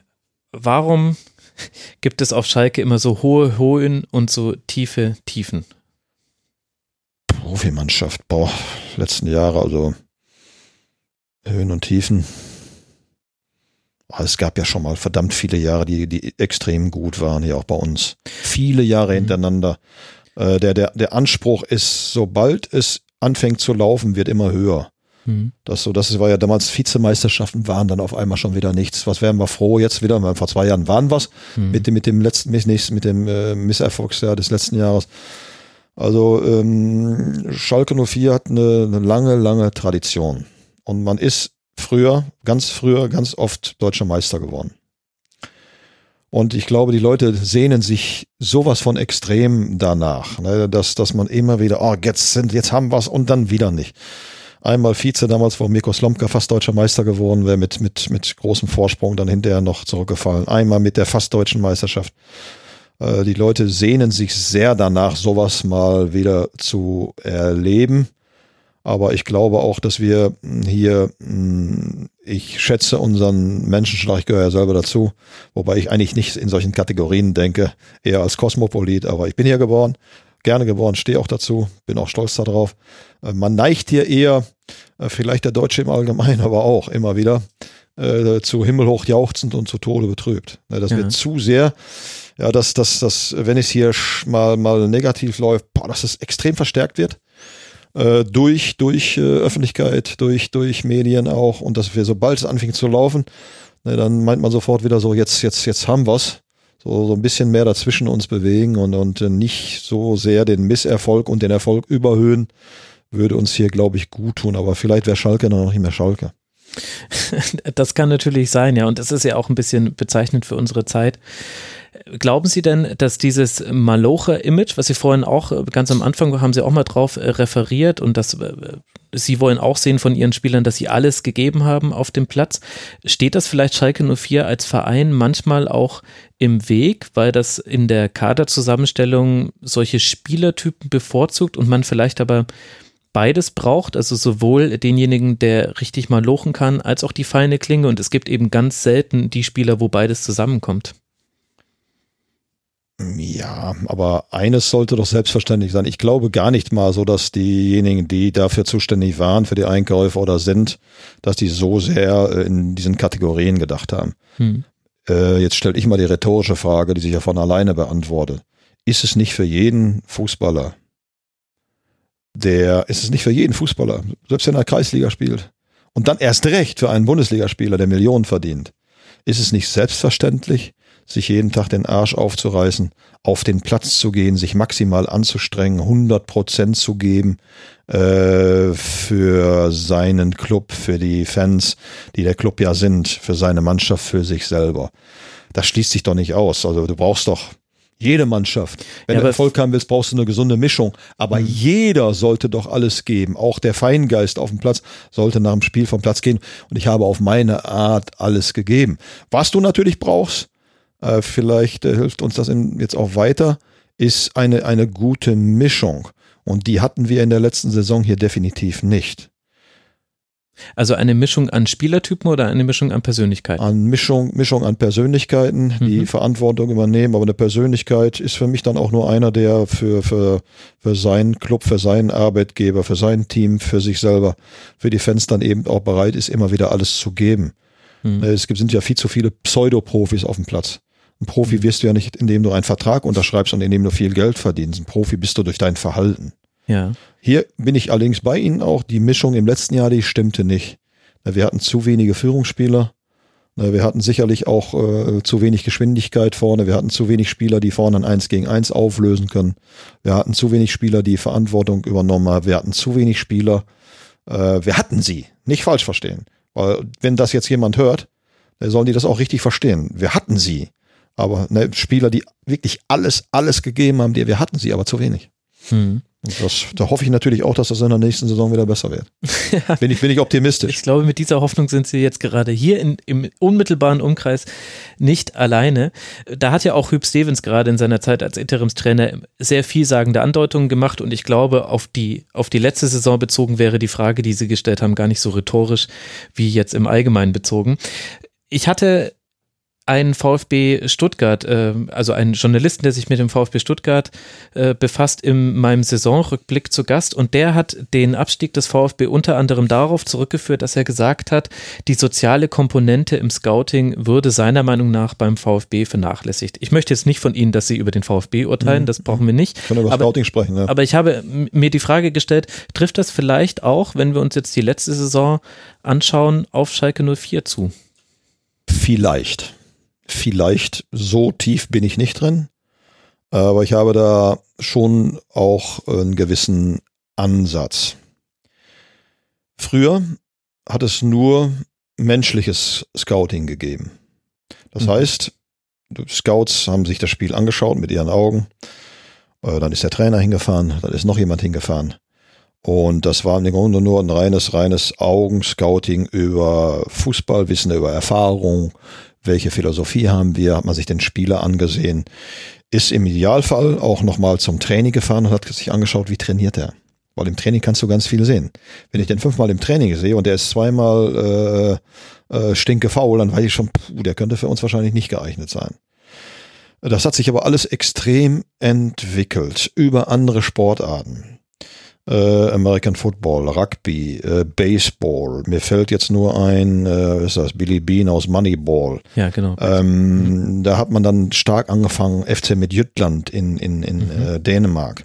Hat man sehr stark, äh, das, das Videoscouting ist immer wichtiger geworden, aber auch das Scouten nach Zahlen, Daten, Fakten, Statistiken. Mhm. Wenn du wenn du in der heutigen Zeit nur eins machst von diesen beiden Dingen, also Zahlen, Daten, Fakten, Statistiken, äh, und oder nur schauen, dann verhältst du dich dumm, weil du musst alle Ressourcen nutzen. Jetzt sage ich ja nur vielleicht. Und dann musst du die Dinge zusammenbringen. Hm. Der Mensch programmiert ja auch immer noch. Also der bleibt immer noch das Wichtigste. Und du musst, du musst äh, Zahlen, Daten, Fakten, Statistiken unbedingt nutzen, sonst handelst du fahrlässig. Aber wenn dadurch der Mensch in seiner Beobachtung, in dem, was er sieht, also live, weil die Zahlen sehen nicht, was geht in dem Spieler vor. Ist der jetzt faul gerade? Oder wie haut er sich rein gegen den gegnerischen Spielmacher? Welche Körpersprache hat der gerade? Das kannst du nicht erfassen. Also du musst im Grunde genommen in einem gesunden, guten Scouting beides tun. Beide Ressourcen nutzen, die Maschine, die Zahlen, die Daten, die Fakten, aber auch den Menschen. Okay, und das ist dann quasi die Fußballpersönlichkeit und zu der gibt es ja aber auch noch eine Persönlichkeit, die sich auch neben dem Feld zeigt. Wie wichtig sollten dann im Scouting auch Einzelgespräche mit den Spielern sein oder eben dieses Kennenlernen? Ist das vielleicht noch so eine unterschätzte Fähigkeit, weil man sich heutzutage vielleicht an einem anderen Punkt schon für einen Spieler entscheidet und das dann hat, in eine andere Art von Gespräch geht? Das hat Otto Rehagel ja mit seiner Beate damals schon immer vorbildlich gemacht, ne, dass die äh, alle Neuzugänge auch äh, persönlich kennengelernt haben. Mhm. Ich, ich hoffe, es machen heute, heute auch noch alle weil letzt, letztendlich äh, ist äh, auch in diesem Bereich für mich äh, äh, Face-to-Face immer noch wichtiger als Facebook. Ne, weil mhm. nur wenn ich Menschen in die Augen schaue, so wie jetzt bei Ihnen, ne, dann kann ich dann, wenn, wenn die Augen der Spiegel zur Seele sind, das kann ich nicht durch Zahlen, Daten, Fakten sehen. Das kann ich nur in einem persönlichen Gespräch, indem ich Fragen stelle, indem ich mich für ihn interessiere, da kommt dann schon einiges raus. Und wenn du erfahren bist und wenn du, wenn du eine gute Menschenkenntnis hast, dann spürst du schon, macht er dir was vor oder also die Persönlichkeit, der Charakter, äh, immer noch das Wichtigste. Das heißt jetzt nicht, die müssen auf dem Platz schon Drecksäcke sein können. Aber ich finde, das ist nicht aus, sich ausschließend anständiger Mensch und ein guter Fußballer zu sein. Jetzt bekommen Sie ja zu dieser Saison hin, also in der letzten Saison war es so, dass Sie durch äh, eine Konstellation am letzten Spieltag, eine Niederlage von Köln, sind Sie noch auf den ersten Platz in der nee, A. Nee, durch einen Sieg von uns in Bochum. Genau, und Sie haben natürlich, das ist natürlich Ihr Dreh, aber es, dazu gehörte noch eine Niederlage vom ersten FC Aber ich sehe ich seh als Trainer natürlich. immer alle Spiele zusammen. Wer hat wie viele gewonnen? Wer hat unentschieden gespielt, wie viel? Und wer hat wie oft verloren? Okay, da möchte ich mich jetzt ehrlich gesagt auch gar nicht. Mir entscheidet sich ja nicht am letzten Tag. Auf jeden Fall, Sie sind dann äh, ins, äh, ins Halbfinale der A-Bundesliga gekommen, äh, da dann äh, gegen einen gewissen Verein aus der Nachbarschaft dann verloren und jetzt zur neuen Saison hin hat sich ein bisschen das umgesetzt, was Sie jetzt auch schon vorhin gesagt haben, wo Schalke ein bisschen nachlegen muss, nämlich auch Quereinsteiger zu ermöglichen. Also Sie haben jetzt eine ganze Reihe von Spielern mit dazu bekommen. Waren Sie dann zum Beispiel auch bei jedem der verpflichtenden Gespräche mit dabei, um die da kennenzulernen? Ja. Selbstverständlich. Und wie verändert das Ihre Arbeit, wenn das nicht Spieler sind, wo Ihnen dann schon der U17-Trainer sagt, also ich habe den jetzt zwei Jahre bei mir gehabt, der tickt so und so, in den und den Bereichen müssten wir wahrscheinlich noch was tun. Wie verändert das Ihre Arbeit, jetzt mit so vielen Quereinsteigern in eine neue Saison zu gehen? Mm, es wird sehr spannend, weil in der Form hatten wir es noch nicht. Mhm. Muss ich aber noch ein bisschen weiter ausführen, oder das ist letztes Jahr die Westdeutsche Meisterschaft war überhaupt nicht zu erwarten, war mindestens so ein großer Erfolg wie die deutschen Meisterschaften 2006, 2012, 2015, weil wir hatten im letzten Jahr, und damit trete ich meinen Jungs überhaupt nicht zu nahe, weil die haben was Großartiges geleistet, hatten aber zwei sehr durchschnittliche Jahrgänge. Mhm. Da war der BVB äh, Köln und auch noch die ein oder andere Mannschaft mehr, also spielerisch individuell, individuell, individuell uns überlegen. Also das war eine großartige Leistung. Letztendlich haben wir ja mit dem ersten Platz in der Liga uns in der Liga vor dem deutschen Meister positioniert. Positiv gesehen. Mhm. Also war die, war das Halbfinale für uns eigentlich schon, boah, haben wir ja nie mit gerechnet und haben das auch gut gemacht. Äh, letztendlich hat, äh, war Dortmund einen Tacken stärker, aber wir haben da schon recht gut mitgehalten. Ähm, und die sind ja hinterher auch verdient deutscher Meister geworden in Stuttgart. Und mhm. aber neue Saison. Wir haben ähm, zwei Dinge getan. Wir haben diesmal so viele Quereinsteiger geholt, nicht nur, weil wir wieder mehr Unterstützung haben, sondern weil es einfach nötig war und ist. Denn die beiden Jahrgänge, äh, der Jungjahrgang vom letzten Jahr, die werden ja jetzt in der neuen Saison Altjahrgänge. Mhm. Und der Jahrgang, äh, der jetzt hochkommt, also die neuen Jungjahrgänge, letztes Jahr B-Jugend, sind auch eher durchschnittlich. Sind schon gute Jungs dabei.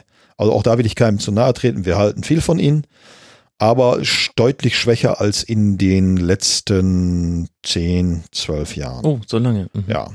Und von daher waren wir jetzt einfach in der Pflicht, auszugleichen. Mhm. Und auf der anderen Seite, das mussten wir tun, um äh, auch weiterhin äh, in, auf verschiedenen Ebenen mithalten zu können und auf der anderen Seite natürlich auch, äh, um den einen oder anderen mehr zu haben, den wir über den Quereinstieg, es sind ja dann immer noch ein, zwei Jahre, da denke ich immer wieder Ösel, ähm, äh, Kolasinac und McKenny und es gibt mehr, äh, die später dazugekommen sind, dass wir dann auch da weiter dual, äh, erfolgreich dual fahren können. Nämlich Spieler, die schon lange bei uns sind und hochkommen und Spieler, die dazugekommen sind. Machen andere Vereine auch ist jetzt aber nicht äh, aus, aus einer neuen Philosophie geboren, sondern einfach den Umständen, äh, aus den Umständen entstanden, weil, weil, weil wir das äh, tun mussten. Und wie hat sich äh, da der Markt verändert? Das Thema hatten wir vorhin schon mal so kurz angeschnitten, was jetzt eben darum geht, so Spieler, die eben erst 15, 16 Jahre alt sind, zu einem Verein zu holen? Merken Sie da auch, dass sich was verändert? Spieler sind definitiv, werden immer eher an ihre Clubs gebunden. Das äh, ist auch den, den, den, da bin ich nicht so genau drin in den Regularien, aber das ist den, den, den Auflagen auch äh, geschuldet. Ähm, das hat mit Ausbildungsentschädigungen zu tun, die inzwischen verstärkt gezahlt werden müssen. Das macht auch Sinn.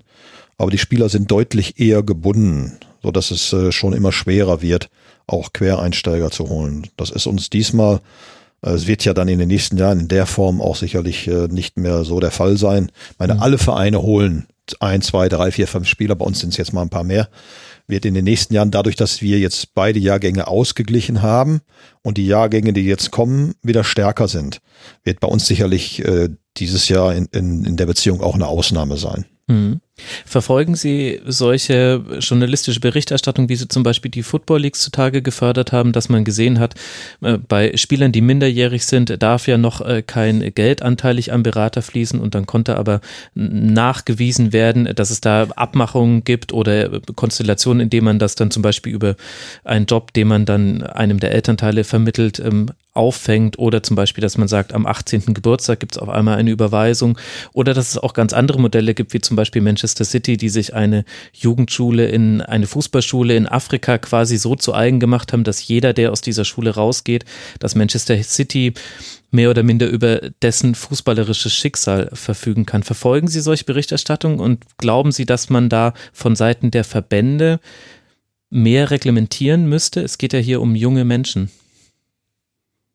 Ja, es ist, äh, kommt immer darauf an, welche Interessen. Das ist das Interesse des einzelnen Menschen oder des Menschen sollte immer an erster Stelle stehen. Hm. Aber auch häufig stehen Machtinteressen darüber, äh, Institutionen darüber, dass das, das verfolge ich schon. Äh, sprechen Sie auf was Bestimmtes an? Naja, zum Beispiel eben diese Fußballschule von Manchester City. Es gab jetzt äh, im, im Zuge ähm, von Kai Havertz wurde da eben zum Beispiel so eine Überweisung ähm, fällig, ohne dass ich jetzt die Originaldokumente natürlich gesehen hätte. Ich gebe da jetzt nur die Berichterstattung des Spiegels wieder. Aber wir hatten eben solche Fälle auch innerhalb Deutschlands. Auch zum Eintracht Frankfurt wurde da auch fast schon in Anführungszeichen Opfer eines solchen Falles, weil ihnen auch ein Spieler vermittelt wurde, bei dem äh, im Hintergrund dann äh, Geld floss, was aber der Verein erst im Nachhinein Verein wo, wo fließt denn kein Geld? Sagen Sie mir mal einen Verein in Deutschland, wo kein Geld fließt, der, der ein Leistungszentrum hat oder der Bundesliga ist. Naja, wenn Sie jetzt einen 16-jährigen Spieler von wo auch immer zu Schalke holen, dann sollte ja da erstmal kein Geld fließen. So sind doch die aktuellen jetzt, jetzt Regularien. Bin, jetzt bin ich nicht derjenige, der für solche Dinge bei uns hm. zuständig ist. aber ich kann, kann, kann, kann, mir das fast gar nicht vorstellen, dass das Geld irgendwo keine Rolle spielt. Hm. Ähm, bin aber bei Ihnen, es, es, hat, es ist teilweise uferlos geworden, wie im großen Fußball auch. Also es gibt sicherlich Vereine, äh, da, da gibt es schon für 19 Spieler, äh, auch in, in, das ist da, vor allem in England auch, äh, da gibt es sicherlich, da gibt es schon Monatsgelder von 40, 50.000 Euro. Ich weiß jetzt nicht bei den ganz Jungen, was da passiert, bin ich nicht exakt im Bilde, sonst würde ich mich da auch klarer formulieren. Ähm, es gibt sicherlich auch Vereine, die äh, in Deutschland schon überdimensional äh, Gehälter zahlen im, im, im älteren Jugendbereich, sage ich jetzt mal so. Ähm, kann ich irgendwo verstehen, auf der anderen Seite nicht, gehe ich auch nicht so mit, wenn ich mal, wenn ich mal gefragt werde, was ein Spieler hier bei uns betrifft, weil ich einfach glaube, der, der, der, der Markt ist da, ein dummer Ausdruck für, für wenn Menschen beteiligt sind, äh, das Geschäft ist da, der Markt ist da, es wird unglaublich viel umgesetzt im Fußball, halte ich aber nicht für sinnvoll. Äh, gerade im Jugendbereich nicht, weil ich glaube, dass äh, die werden sowieso schon genug hochgejubelt. Mhm. Ja, und wenn du das Talent in den Vordergrund stellst und nicht mehr das Anstrengen und alles, den Einsatz und dafür alles tun und wir es dann auch noch äh, so hoch bezahlt, so exorbitant hoch bezahlt, kann das leicht Motivation töten. Aber ich bin auch nicht, ich bin zwar ein Fußballromantiker, aber auch nicht blauäugig. Also ich weiß schon, dass Fußball im Jugendbereich äh, definitiv auch eine sehr große Rolle spielt. Mhm. Also Sie meinen Geld im, im Jugendbereich? Ja, klar. Ja, genau, ja. ja. Äh, das, okay. Alles, alles andere ist ja, ist ja weltfremd und äh, das, das, das, das weiß auch jeder. Und die bewegen sich dann, aber man bewegt sich natürlich dann im Bereich der Legalität. Da gibt es Auflagen dafür ja. und das muss ja auch alles nachgewiesen werden. Also da, da machen Vereine jetzt nichts Illegales. Zumindest mhm. nicht, äh, äh, soweit ich weiß. Okay, ich könnte noch ganz lange mit Ihnen sprechen, aber so langsam äh, muss ich Sie dann doch mal auch wieder an Ihre Saisonvorbereitung lassen. Sie sprechen in Ihrem Buch am Schluss noch äh, die generelle Wertschätzung von Nachwuchstrainern im deutschen Fußball an und auch das Zertifizierungssystem, das äh, der DFB und die DFL zusammen etabliert haben, um eben den deutschen Nachwuchs zu fördern. Wo glauben Sie denn, steht da Deutschland in seiner Entwicklung? Was fehlt noch, um den Bereich des Juniorenfußballs, des Nachwuchsfußballs hin eben zum Leistungs- und Profifußball zu verbessern? Also ich glaube nach wie vor, dass wir, dass wir äh, immer noch äh, zur zur äh, unteren, aktuell zur unteren äh, Weltspitze gehören.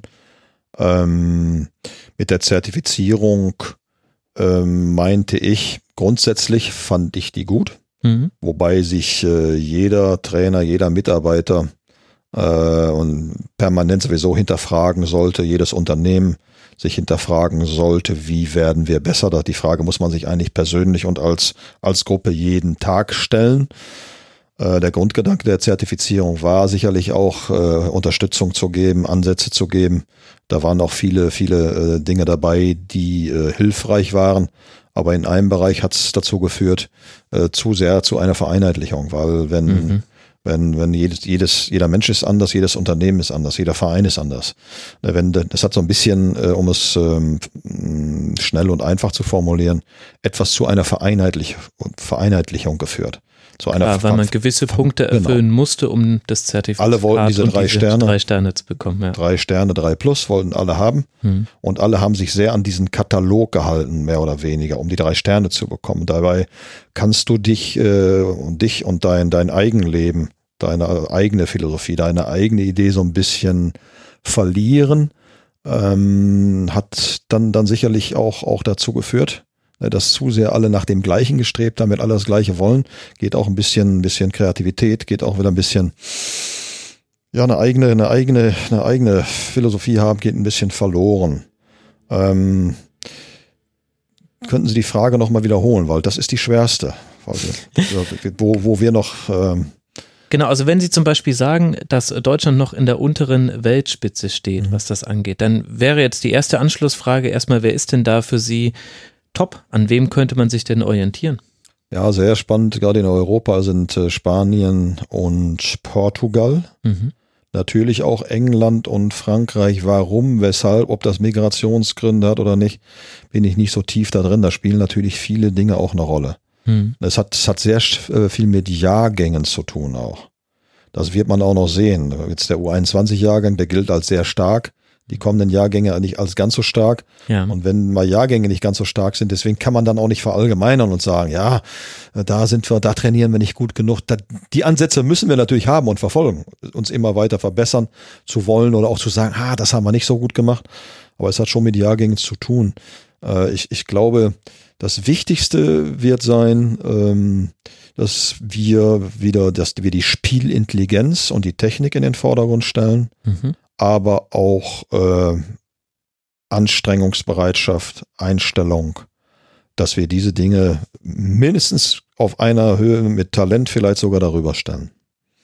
Weil ja. es ist viel, vieles ist auch in, hier bei uns zu leicht geworden. Mhm. Und wenn, wenn du dich nicht mehr anstrengst, um irgendwas zu erreichen, na, dann wirst du, dann wirst du, und wenn du nur gelobt wirst für Intelligenz und Talent und für deine Fähigkeiten, statt für Anstrengungsbereitschaft, für Wille, für Arbeitsmoral, für üben, üben, üben, üben, dann bleibt vieles auf der Strecke. Das ist für mich ein ganz wichtiger Faktor. Gerade mhm. hier bei uns in Deutschland, weil in Deutschland geht es uns Gott sei Dank immer noch im, im Schnitt verdammt gut. Mhm. Und vielleicht, vielleicht ist ein bisschen der Hunger auf der Strecke geblieben, beziehungsweise die Förderung des Hungers. Mhm.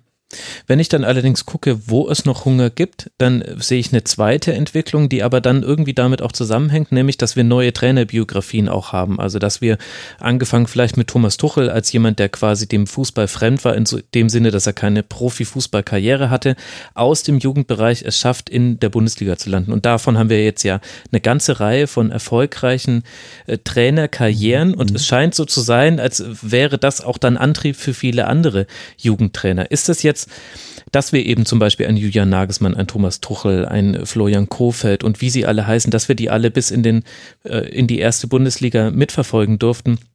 Ist das jetzt Ausdruck dafür, dass es gerade eine goldene Trainergeneration gibt?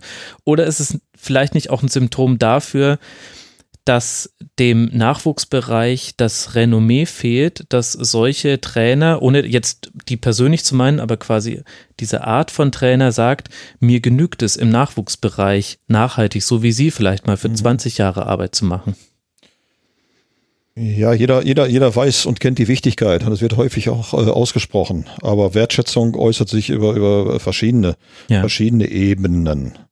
Das Wertschätzung kann man formulieren, kann man ausdrücken, kann man, aber es äh, wird sicherlich auch, äh, lässt sich auch darstellen über eine entsprechende Bezahlung und äh, eine interne Wertschätzung oder eine öffentliche Wertschätzung. Und da ist der mh, Nachwuchstrainer, ich spreche nicht von mir, das hat aber auch 20 Jahre gedauert. Ähm, mhm. bis ich mich mal aus dem Radar schiebe. Aber das war ja gewollt. Also das ist ja keine Klage, äh, bis, bis du da mal naja, aber äh, auch bei Ihnen wollte Rudi Assauer damals äh, das Gehalt wieder reduzieren, als Sie mhm. nach Ihrer Co-Trainertätigkeit wieder als U19-Trainer angefangen haben. Da haben Sie sich dann äh, gegen verwehrt, aber das zeigt ja quasi die Denke dass eben dieser Job weniger wert ist, tatsächlich finanziell ja, gesprochen. Ist so, das, das ist so, das ist so. Ich kenne ich kenne ja da auch so ein bisschen die, äh, die ähm, läufigen Zahlen. Äh, das ist definitiv so. Ähm, auf der anderen Seite, ein Grund ist natürlich der finanzielle Aspekt, dass viele heute ganz schnell nach oben wollen, weil die Fleischstöpfe, die sind nur oben und es wird eben im Profibereich äh, exorbitant bezahlt. Und das ist ja auch verständlich. Geld ist flüssige Energie, betone ich ja immer wieder. Äh, muss aber, sollte nicht an erster Stelle stehen im Leben, ist aber wichtig. Deswegen kann ich das auch nachvollziehen. Und viele streben dann eben auch sehr schnell auch in die Öffentlichkeit, mhm. Äh, weil du dann eben die entsprechende Aufmerksamkeit medial, die entsprechende Wertschätzung eben bekommst. Deswegen kann ich das nachvollziehen, äh, dass viele Trainer das machen. Das muss aber jeder für sich selber entscheiden. Naja, aber die Wertschätzung nochmal ist, ist nach wie vor nicht stark genug ausgeprägt. Da kann man drüber reden, häufig wird es formuliert, aber man kann es auch zeigen durch sein Verhalten, indem die Vereinsbosse äh, sich entsprechend verhalten. Oder kann man sich was einfallen lassen. Das ist nicht immer nur finanzielle, äh, nicht nur die finanzielle Schiene. Ähm, es sind viele Trainertalente dabei, große Talente, auf die Sie jetzt genannt haben, plus auch der ein oder andere mehr. Das ist richtig so. Die sind auch richtig gut. Das, was ihnen fehlt, ist Erfahrung. Ja. Und Erfahrung kriegst du nur durch Erfahrung. Und deswegen muss jeder Verein sich das sehr, sehr genau überlegen. Weil, ne, hole ich, hol ich einen dieser hochtalentierten jungen Trainer, dann weiß ich aber auch, dann weiß ich, was der hat, weiß aber auch genau, was er nicht hat. Und schwierige Situationen, für schwierige Situationen, wenn es richtig, richtig schwer wird, brauchst du Erfahrung. Aber Sie würden ausschließen, dass wir Sie nochmal als Cheftrainer in der Bundesliga sehen. Sie hatten ja zweimal die Möglichkeit nach Slomka und nach Di Matteo und beide Male haben Sie gesagt, nein, danke. Ausschließen würde ich das nicht. Äh, ist im Moment ist es aber nicht in, ist es nicht in meinem Lebensplan. naja, aber ähm, aus, ausschließen definitiv nicht. Ich betone ja immer wieder, dass ich mich, dass ich das, was ich mache, sonst könnte ich das auch nicht so lange. Das, das, das können sie nicht so lange. Ein Job, der so viel ähm, Sagen wir, jetzt mache ich das bis zur Rente und, und, und, und bin froh, wenn das endlich vorbei ist. Da verstehe ich viele Menschen. Es kommt ja auch darauf an, in, in welcher Zeit ist man groß geworden und ja. wie waren die Lebensumstände und, und, und. Äh, aber im Moment würde ich es eher noch so sehen, dass ich für mich den größeren Sinn in meiner jetzigen Aufgabe sehe. Da bin ich dann ganz bei Viktor Frankl, einer der größten Psychologen aller Zeiten. Ich glaube, es war der Begründer der Logotherapie der dann der gesagt hat, der Mensch wird nur etwas durch die Aufgabe, die er zu der Seinen macht. Heißt aber nicht, dass ich irgendwann nicht mal sage, pff, also ausschließen tue ich es nicht. Sehr gut. Jetzt habe ich mein Aufmacherzitat. Nein, Quatsch. So funktioniert der Rasenfunk nicht. Herr Elgert, ich danke Ihnen sehr. Gib alles Nuni auf. Die Erfolgsstrategien vom Trainer der Weltstars ist das Buch, was Sie geschrieben haben, zusammen mit dem Journalisten Kai Psotter. Es ist erschienen im Ariston Verlag und hat uns unter anderem dieses schöne Gespräch beschert. Vielen Dank, Herr Elgert. Ja, ich bedanke mich bei Ihnen für das, für das spannende Gespräch. Viele schwierige Fragen. Aber das ist ein bisschen mein Markenzeichen. Das, das, sollte, das, das sollte auch so sein. Und äh, ich kann Ihnen eins sagen, das hat mich richtig gefordert. Danke, danke auch dafür. okay. Das äh, freut mich. Und danke, dass wir hier in Ihre Kabine rein durften. Bis auf bald mal hoffentlich. Ja, alles Gute und nochmals herzlichen Dank Ihnen nur für Ihre Zukunft das von Herzen das Allerbeste. Dankeschön. So endet unser Gespräch mit Norbert Elgert. Wir hoffen, ihr hattet euren Spaß an dieser Unterhaltung. Lasst uns gerne Feedback da unter mitmachen.rasen.de oder über alle sozialen äh, Kanäle, die euch so zur Verfügung stehen. Ihr könnt natürlich auch an der Verlosung teilnehmen, solltet ihr Supporterin oder Supporter sein oder vielleicht in unsere anderen Formate reinhören. Es gibt noch die Rasenfunk-Schlusskonferenz, da sprechen wir über den vergangenen Bundesligaspieltag, beziehungsweise wir haben jetzt auch Sendungen zur Frauen-WM und zur U21-EM produziert. Es gibt noch weitere Tribünengespräche, zum Beispiel mit Richard Golz über 21 Jahre Bundesliga, Fußball, mit Thomas Bräuch über dessen Karriere, aber auch zeitlose Themen wie zum Beispiel der FIFA-Prozess, von dem man wieder erstaunlich wenig hört aktuell. Dabei laufen da immer noch ein paar Verhandlungen in New York. Auch das könnt ihr euch vielleicht reinziehen. Und es gibt noch den Rasen von Kurzpass für kürzere Sendungen. Vielleicht ist da ja auch was für euch mit dabei. Wir freuen uns in jedem Fall, wenn ihr dem Rasenfunk treu bleibt, wenn ihr vielleicht diese Folge auch weiterempfehlt und uns bewertet bei iTunes und den ganzen Plattformen, die es gibt. Vielen Dank für eure Aufmerksamkeit. Bis hoffentlich bald mal wieder im Rasenfunk. Ciao. Das war das Rasenfunk Tribünengespräch. Wir gehen nun zurück in die angeschlossenen Funkhäuser.